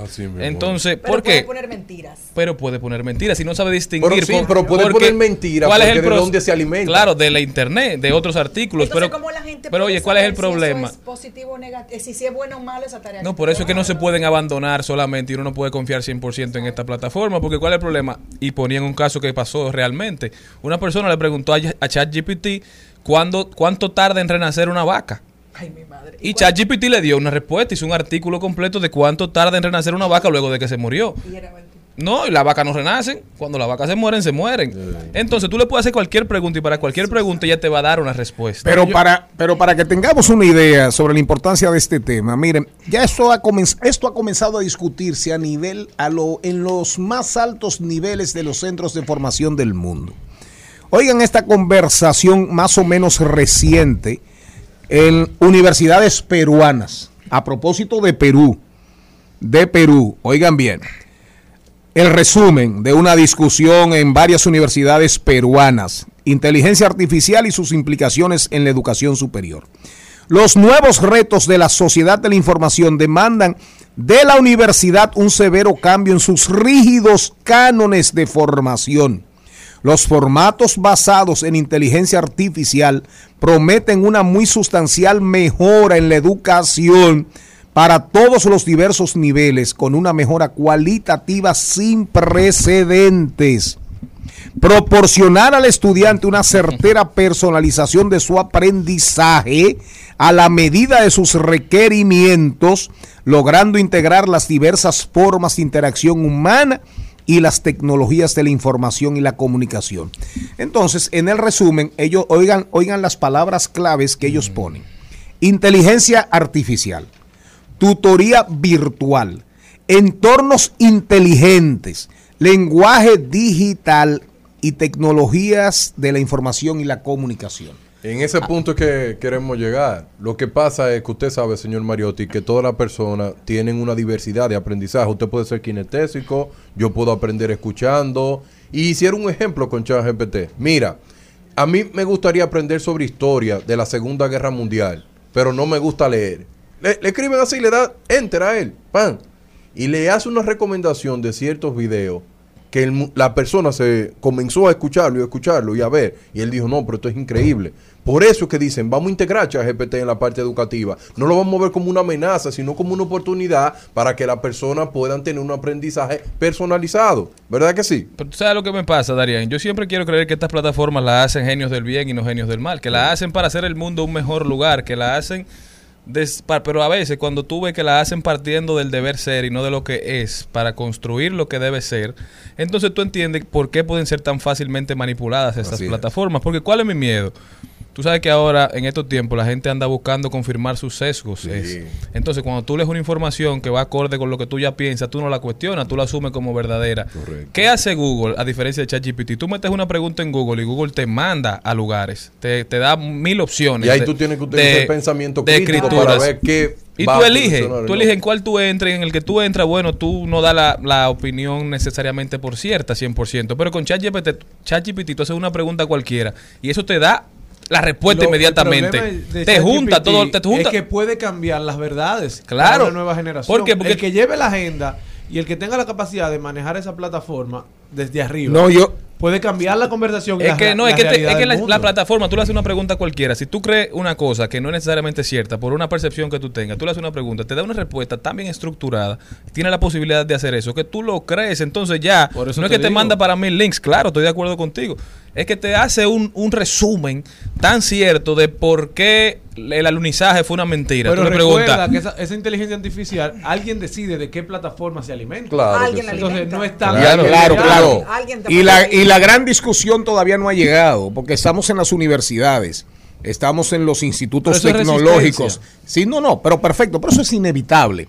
El tema es cómo lo llevamos. Pero cuando esto llegue al tema de las creencias, de los valores, de las religiones, cuando llega a aspectos Jesús sobre los dogmas de las diferentes religiones, no hay religión que no sea dogmática. ¿Qué va a pasar con toda esa inteligencia artificial cuando llegue a Irán? Cuando llegue a cuando llegue a Arabia Saudita, cuando llegue a Qatar, cuando llegue a la India, cuando llegue No, a China nunca va a llegar porque ellos controlan eso. Los chinos no le convie- no le gusta tener ese tipo de tecnología. Jenny Pero- Aquino, muy interesante la discusión. Eh, ¿eh? oye, antes que Jenny hable, y perdón, Y Jenny. yo tengo que decir Es algo tan también. simple, Sí, sí, sí. pero es tan simple como lo siguiente, de que una gente haga la siguiente pregunta. ¿Qué pasó con el, el magnicidio, digo, el tiranicidio en República Dominicana? Con Tru- Trujillo. Sí, o sea, ¿cuándo, ¿por qué es verdad que Trujillo todavía vive en España? Y alguien escribió un artículo en algún lugar de que Trujillo se vi- lo vieron en España después de la fecha en la que lo mataron. Y eso te haga un artículo completo de eso. Sale esa gente a, a propagar esa información diciendo que cree que, a Truj- que Trujillo vivió, que eso era mentira, que Trujillo salió de aquí por motu propio. Entonces ya tú vas creando un grupo de gente que andan por ahí propagando una mentira, pero porque la leyeron en un sitio que se la construyó como que era una verdad. Como lo que pasó En con el- la chica aquí de las hermanas Mirabal. Exactamente. Jenny Aquino y después la conclusión de Darían Vargas. Fíjense qué tema tan interesante, Veníamos- emocionante, apasionante. Veníamos hablando, veníamos en la misma línea, porque yo lo que entiendo es que el chat GPT viene a, reformular o a reforzar las creencias propias. Hay personas que entienden por qué es positivo el Ku Klux Klan, por qué es positivo el nazismo, por qué es positivo Hitler. Y así mismo vamos a tener República Dominicana, personas que saben que vivieron la dictadura, que nunca han ido al Museo de la Resistencia, pero te van a decir el día de mañana por qué fue positivo que Trujillo, porque aún hoy tenemos memes aquí de Trujillo ven a ver, ¿por qué? Porque se ha querido propagar ese tipo de mensaje de que cuando tú tenías a Trujillo era muy positivo. Entonces, esto no solamente va a afectar las democracias, va a afectar, vamos a cuestionarlo todo, pero lo que va a hacer es reforzar el pensamiento de cada uno de nosotros, lo que tengas dentro. Vamos a concluir con el tema Elon Musk otra vez en la palestra. Porque Elon Musk es el fundador de Open AI. de Open AI y ahí hay muchísimos genios y de hecho lo que promueve Open AI es que todo el mundo pueda hacer su software, que todo el mundo pueda hacer un emprendimiento sobre la base de la inteligencia artificial, que es lo mismo que el que desarrolló ChatGTP. Claro que ¿Estoy en lo cierto? Está en lo cierto. Ellos quieren llegar al punto que si tú quieres crear un software, tú dices, yo quiero un software de medicina, que ese software haga tal, tal cosa. Tú le das y te lo tires los códigos atrás. Cuando lleguemos a ese nivel, tú te vas a preguntar si los programadores van a ser muy necesarios, lo básico, lo básico, ¿verdad que sí? Pero yo quiero concluir con lo siguiente, para que la gente no pueda tener ningún tipo de temor acerca de este tipo de Pero fíjate, no, no, pero espérate para que cierres. Que ahora están promoviendo Elon Musk y la misma compañía una, una, una inteligencia artificial, un programa, un software que te desarrolla modelos en 3D. Es decir, que te va eh, ya viene el tema de la arquitectura, ya viene el Los tema del diseñadores diseño, gráficos. los No, diseñadores y Cuando tú gráficos. te metes al arte, o sea, tú le pides un poema en el estilo de Edgar Allan Poe, le pides un poema en el Un estilo de Mario Benedetti. Un cuento en la línea de Edgar Allan No, un Poe, poema. de Pablo Entonces, Neruda. Al final, tú dices, las nuevas mentes brillantes que quieran escribir se van a tener que comparar con una inteligencia artificial que está recopilando la información de los mejores escritores de la historia, que al final va a tener un producto que no es el mismo, es bastante parecido, pero ya la gente está acostumbrada a consumir algo en esa línea y por ende cualquiera puede publicarlo como propio. Así es. Concluyendo, señor Vargas. No tengan resistencia. Yo estoy de acuerdo. No tenga resistencia. Si usted quiere sobrevivir a la era de la inteligencia artificial, apueste la educación continuada. No se duerma. Que no, que esa cosa hay que detenerla, porque eso le va a quitar el trabajo a la gente, porque ahora yo no necesito tener esa habilidad, eso todo es cuento. Si se sigue llevando de esa narrativa, va a terminar siendo una chatarra. Yo le invito a todo el mundo que entre a ChatGPT no para hacerle preguntas estúpidas, porque la gente, la, la pregunta que más se le está haciendo a ChatGPT ahora mismo es cómo controlar el mundo. Es la primera. preguntas y la segunda es cuándo se va a acabar el mundo. Cuando le preguntaron cómo controlar el mundo, dio cinco ítems. El primero, créate una granja de Bob. Número dos, crea contenido comunicacional y repítelo una y otra y otra vez. Y tú sabes lo mismo. Y busca países donde la gente tenga bajo nivel de educación y repíteselo. Eso dijo ChatGPT. Repite eso. Oye. Le preguntaron ¿Cómo la mejor controlar? forma, cómo controlar el mundo. El mundo. Primero. Ah, dijo- pero ja- cha- cha- chat, chat GPT no es tan idiota. ChatGPT, primero, créate una granja de Bob. Ajá. ¿Verdad así? Segundo, Atención, Bengochea. Sigue, sigue. Uno, créate una granja de Bob. Número dos, crea el contenido. Número tres, propágalo de forma sistemática, coma, pero en los países que tengan menos educación. Es decir, al final entramos, ahí caemos en la revancha de los poderosos de Moisés Naín y las tres P's. Eh, polarización, posverdad y populismo. Así mismo es. Entonces, eso fue lo que le, Es- eso fue lo que le respondió. Así es, y en cuanto al fin del mundo, cuando le preguntan acerca del fin del mundo, eh, ChatGPT de una forma genial le respondió, eh, existen preguntas que perjudican tanto a ti como a mí, porque si el mundo se acaba también yo me desconecto. Eso es increíble eso. Eso es increíble. Esto se jodió. Que juntos llegamos a vivir algo importante. Me temo que lo suyo fue un error. Yo estoy desde hace Silencio. tiempo. Oigan, salió silencio ahí. No era para ustedes, audiencia, la poquita audiencia de este programa, no era para ustedes. Canción Amnesia. Yo dije ahorita Chico Navarro, no, no, es Chico Navarro. Amnesia de Lope Balaguer. Sumamente interesante este tema. Después del cambio venimos con, hablamos, hablamos de tecnología y Celinés Madera va a estar con nosotros una vez más. Shakira, Shakira, ¿y cómo se llama? Y Piqué, vengo con un pique, vengo del batey de tanta, de ver tanta gente queriendo joder. Piqué, Shakira, Shakira, Piqué. Estás escuchando Al Mediodía con Mariotti y compañía. Seguimos, segui- seguimos con Al Mediodía, con Mariotti y compañía. En Al Mediodía, con Mariotti, con Mariotti y compañía, hablemos de tecnología. Señores, todos sabemos que estamos expuestos en esta época a la delincuencia. Cada vez que salimos a la calle, el miedo es parte de, los sentimientos que, que nos abarcan, ¿verdad? Entonces, al final, uno tiene que tener mucho cuidado porque hay una ola de robos de celulares y Como todos ustedes saben, todas nuestras informaciones, nuestras contraseñas están conectadas a nuestro número de celular, a nuestro número telefónico, porque hay un sistema de doble verificación. Darían, yo quiero que tú me ayudes un poquito a aclarar cuáles son esos, esos programas o esas contraseñas que están vinculadas a nuestro número telefónico. Si alguien se hace con nuestro número de teléfono, ¿cuántas de nuestras informaciones puede conseguir? Mira, el mayor error que puede cometer una persona cuando tiene un celular, y yo se lo repito mucho, mucho, no utilice la misma contraseña que usted tiene en Gmail con la misma contraseña que utiliza en Amazon, en Facebook, en todas esas redes sociales. Eso es una- un error, uno de los errores más graves que del mundo. Otra cosa, ¿qué usted hace grabando tarjeta de crédito dentro de su celular? Ah, mira, porque yo cargo mi celular y yo tengo un wallet y ahí tengo todas mis tarjetas de crédito. Entonces, todas esas aplicaciones te ponen a poner una contraseña y además te ponen a, a meter tu número Pero eso, telefónico. eso es lo más triste de eso. Cuando tú enlazas Google Play y Apple Store con tu número de teléfono y un correo, si alguien lo instala en otro lado, se te descargan todas las configuraciones. como Igual. en igualito. Pero, Darían, yo me descubrí hace como tres días en mi computadora que yo le daba a copiar una información de mi celular y yo le daba a pegar en mi computadora y salía lo mismo. O Sí, sea, porque lo- está vinculado con Gmail. ¿Tú me entiendes? Con el iPhone, hoy tu computadora es Mac. Ahora, ¿cuál es mi recomendación? Mi recomendación de forma simple. Aparte de tener una contraseña para entrar al celular, las aplicaciones sensibles, póngale también una contraseña diferente. ¿Ustedes No. me entendieron? Ustedes ven esta persona que tiene una contraseña para entrar al celular y una contraseña para entrar a WhatsApp. Diferente a la, eh, a la del inicio. Tienen que hacerlo con los ejemplos. Si tú tienes app como el Popular, Ban Reserva, cualquiera, que el token digital está en el Mm. mismo celular. Es uno de los mayores errores. Yo no instalo el token digital ni muerto. Déjenme mi, con mi eh, tarjetica física arriba.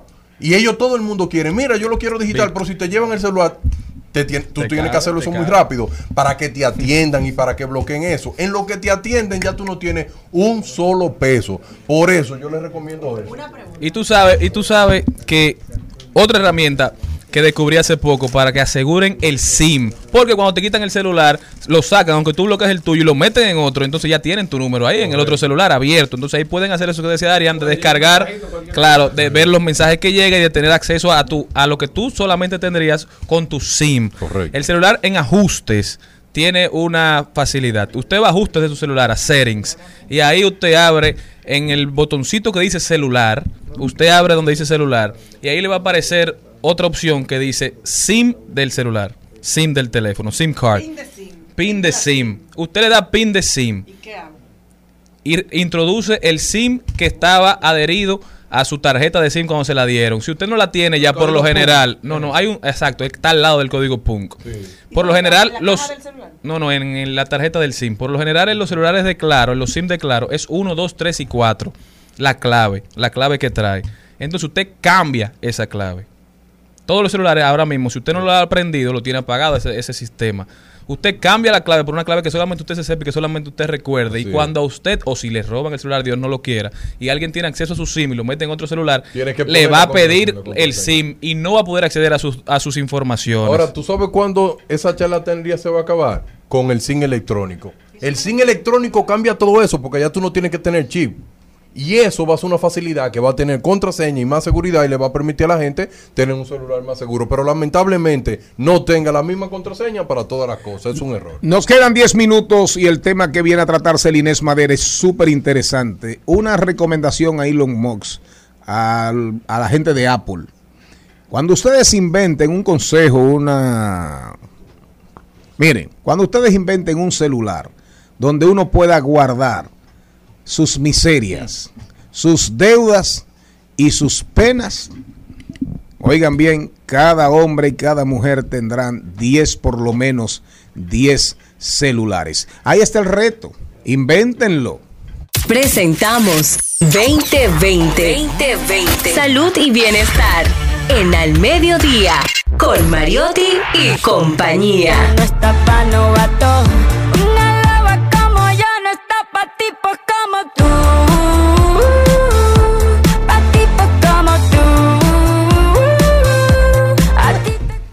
Sigue cantando, Jenny. A ti te quede grande, por eso estás con una igualita que tú. Pero más joven que tú.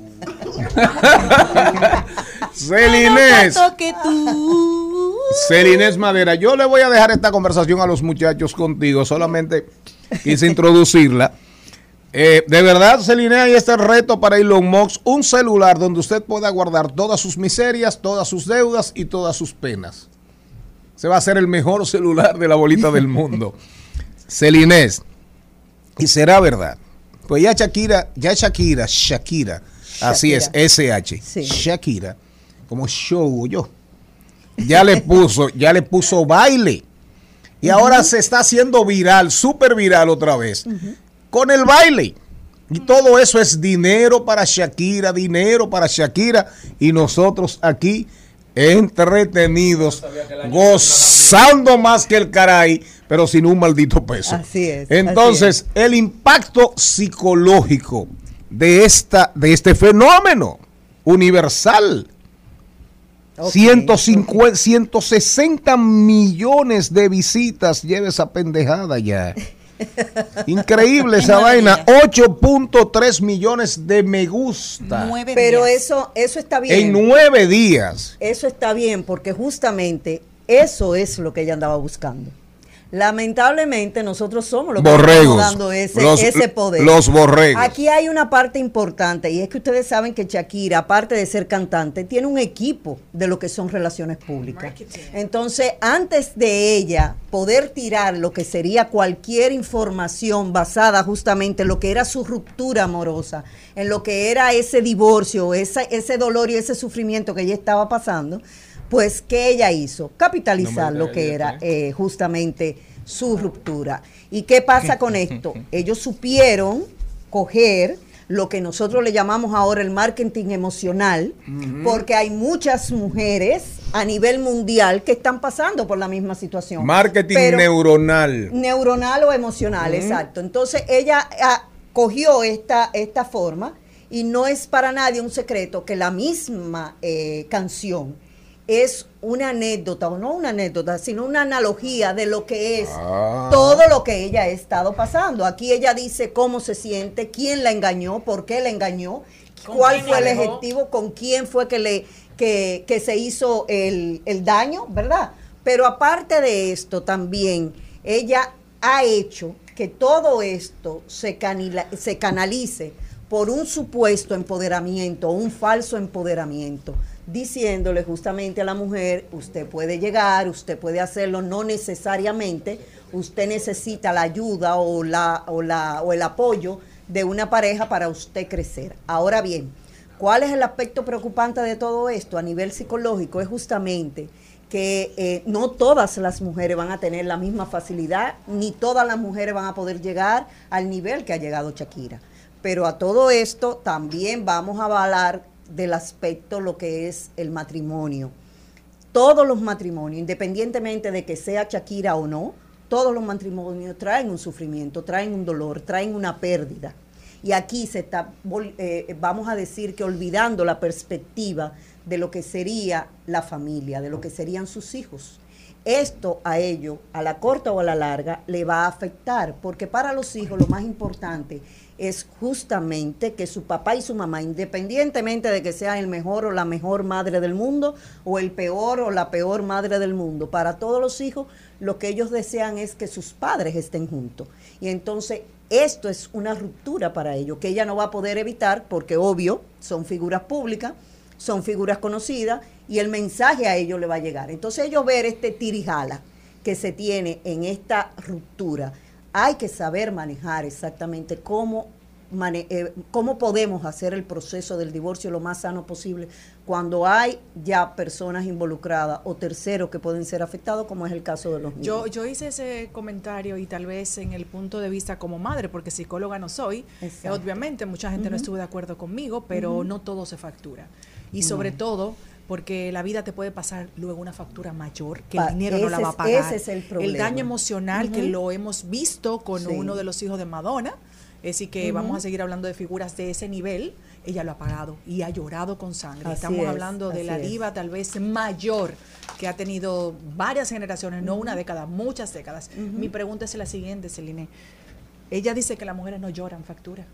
Sí, pero hay hay- ruptura que hay que llorarla. Es claro que tú no que se sí, lo para poder mundo, sanarla. El dolor hay que llorarlo. Claro. ¿Cómo Ahora- tú pasas una página si tú no si tú no sanas emocionalmente? Exactamente. Yo Ahora, lloré no mi el divorcio y lo hecho digo de que ella lo públicamente haga. y me imagino que mi ex esposo también lo lloró. Claro. Porque son rupturas. Sí. Son, son, Son cosas- pérdidas, No, un duelo, entonces no- claro. no, le venda a la mujer que tú eres la madura porque tú no lloras. Porque el que no pasa un duelo se frustra. Así me dijo una cajera ahorita. Así es. ¿Qué Y no digo? tanto eso, sino que, que también hay una parte importante en todo esto, que eh, para tú poder sanar, tiene obligatoriamente que hacerte consciente de ese dolor. Y tienes obligatoriamente que pasar el proceso, no lo puedes volar, porque a la corta o a la larga te va a llegar el momento en que tú tengas que hacerlo. Por eso, Eso es como un la bebé importancia que camina sin gatear. Que después vienen los Exactamente. problemas. Exactamente. Entonces, a la corta o la larga, vamos a ver si en realidad la vida no nos pasa la factura, como tú decías.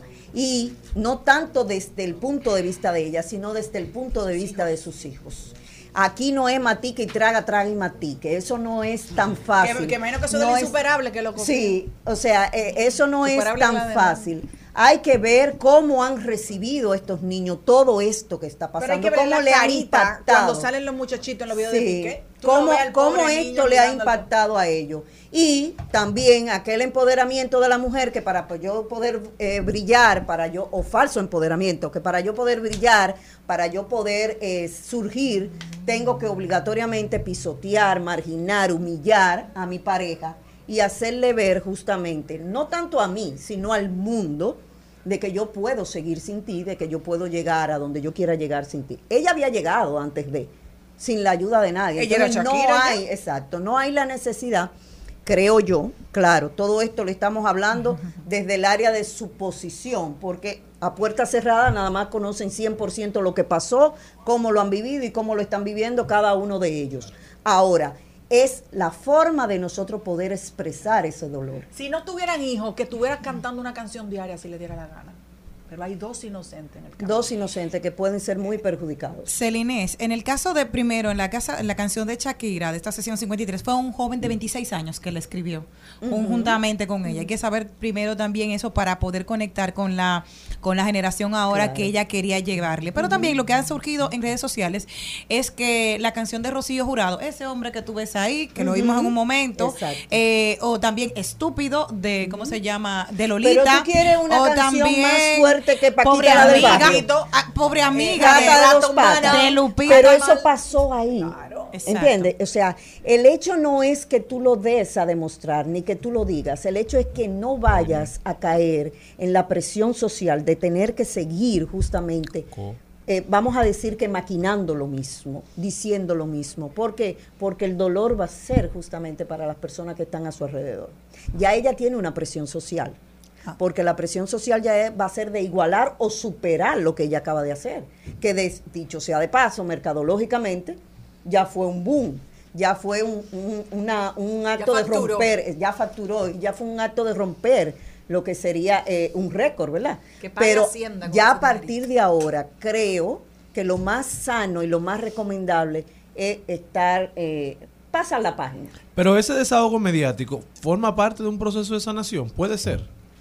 Puede ser, claro que sí, porque ella dice que ella lo escribió haciendo una catarsis justamente de lo que está eh, pasando. Pero el hecho no es tú hacerlo, todo lo contrario, lo más sano es que tú lo hables, lo más sano es que tú lo digas, que tú puedas sanar, que tú puedas manejarte dentro de tu situación lo más sano posible, eso está bien. Ahora, de ahí a seguir va a ser difícil de que ella pueda sanar, porque siempre va a haber un antes y un después. Y ella lo ha hecho anteriormente con sus otras parejas. El problema es que Claro. no había. Es el- la canción Eres lo que más del álbum Sale el Sol de ella por la ruptura que tuvo con el argentino. Vayan y escúchanla entonces. Pero no había niños, Jenny, lo que también- Así No, es. pero tampoco había ese, plan El que- mediático el que de lo no, que es. El que no tiene hijos, tal vez no sabe lo que estamos hablando. Señores, tú te majaste un dedo, ¿por qué? Oh. Para que tu hijo no se lo majara. Sí, pero un también ahí. Entonces, una es cosa una no importante, una cosa importante es esto, que justamente tú puedes hablar y preguntar y hacer una, una encuesta de los niños que han sufrido dentro de su niñez lo que es una separación de padres. Y todos te van a decir que de una u otra forma, uno más y uno menos, eso le impactó su vida y le hizo un antes y un después a lo que sería su futuro como adultos en la sociedad. Celinés Madera, ¿cómo puede la gente continuar esta conversación contigo? Bueno, podemos hacerlo vía Facebook y vía Instagram, arroba Celines Madera, pero también de manera eh, online al 829-639-4606 o de manera presencial al consultorio 809-399-5267. Ahí estamos para servirles. Ya saben, mi gente, muchísimas gracias, Celinés, y muchísimas gracias a todos ustedes por habernos acompañado. Un feliz fin de semana, mi gente. Hasta el lunes. Hasta aquí, Mariotti y compañía. Hasta aquí, Mariotti y compañía. Hasta el lunes.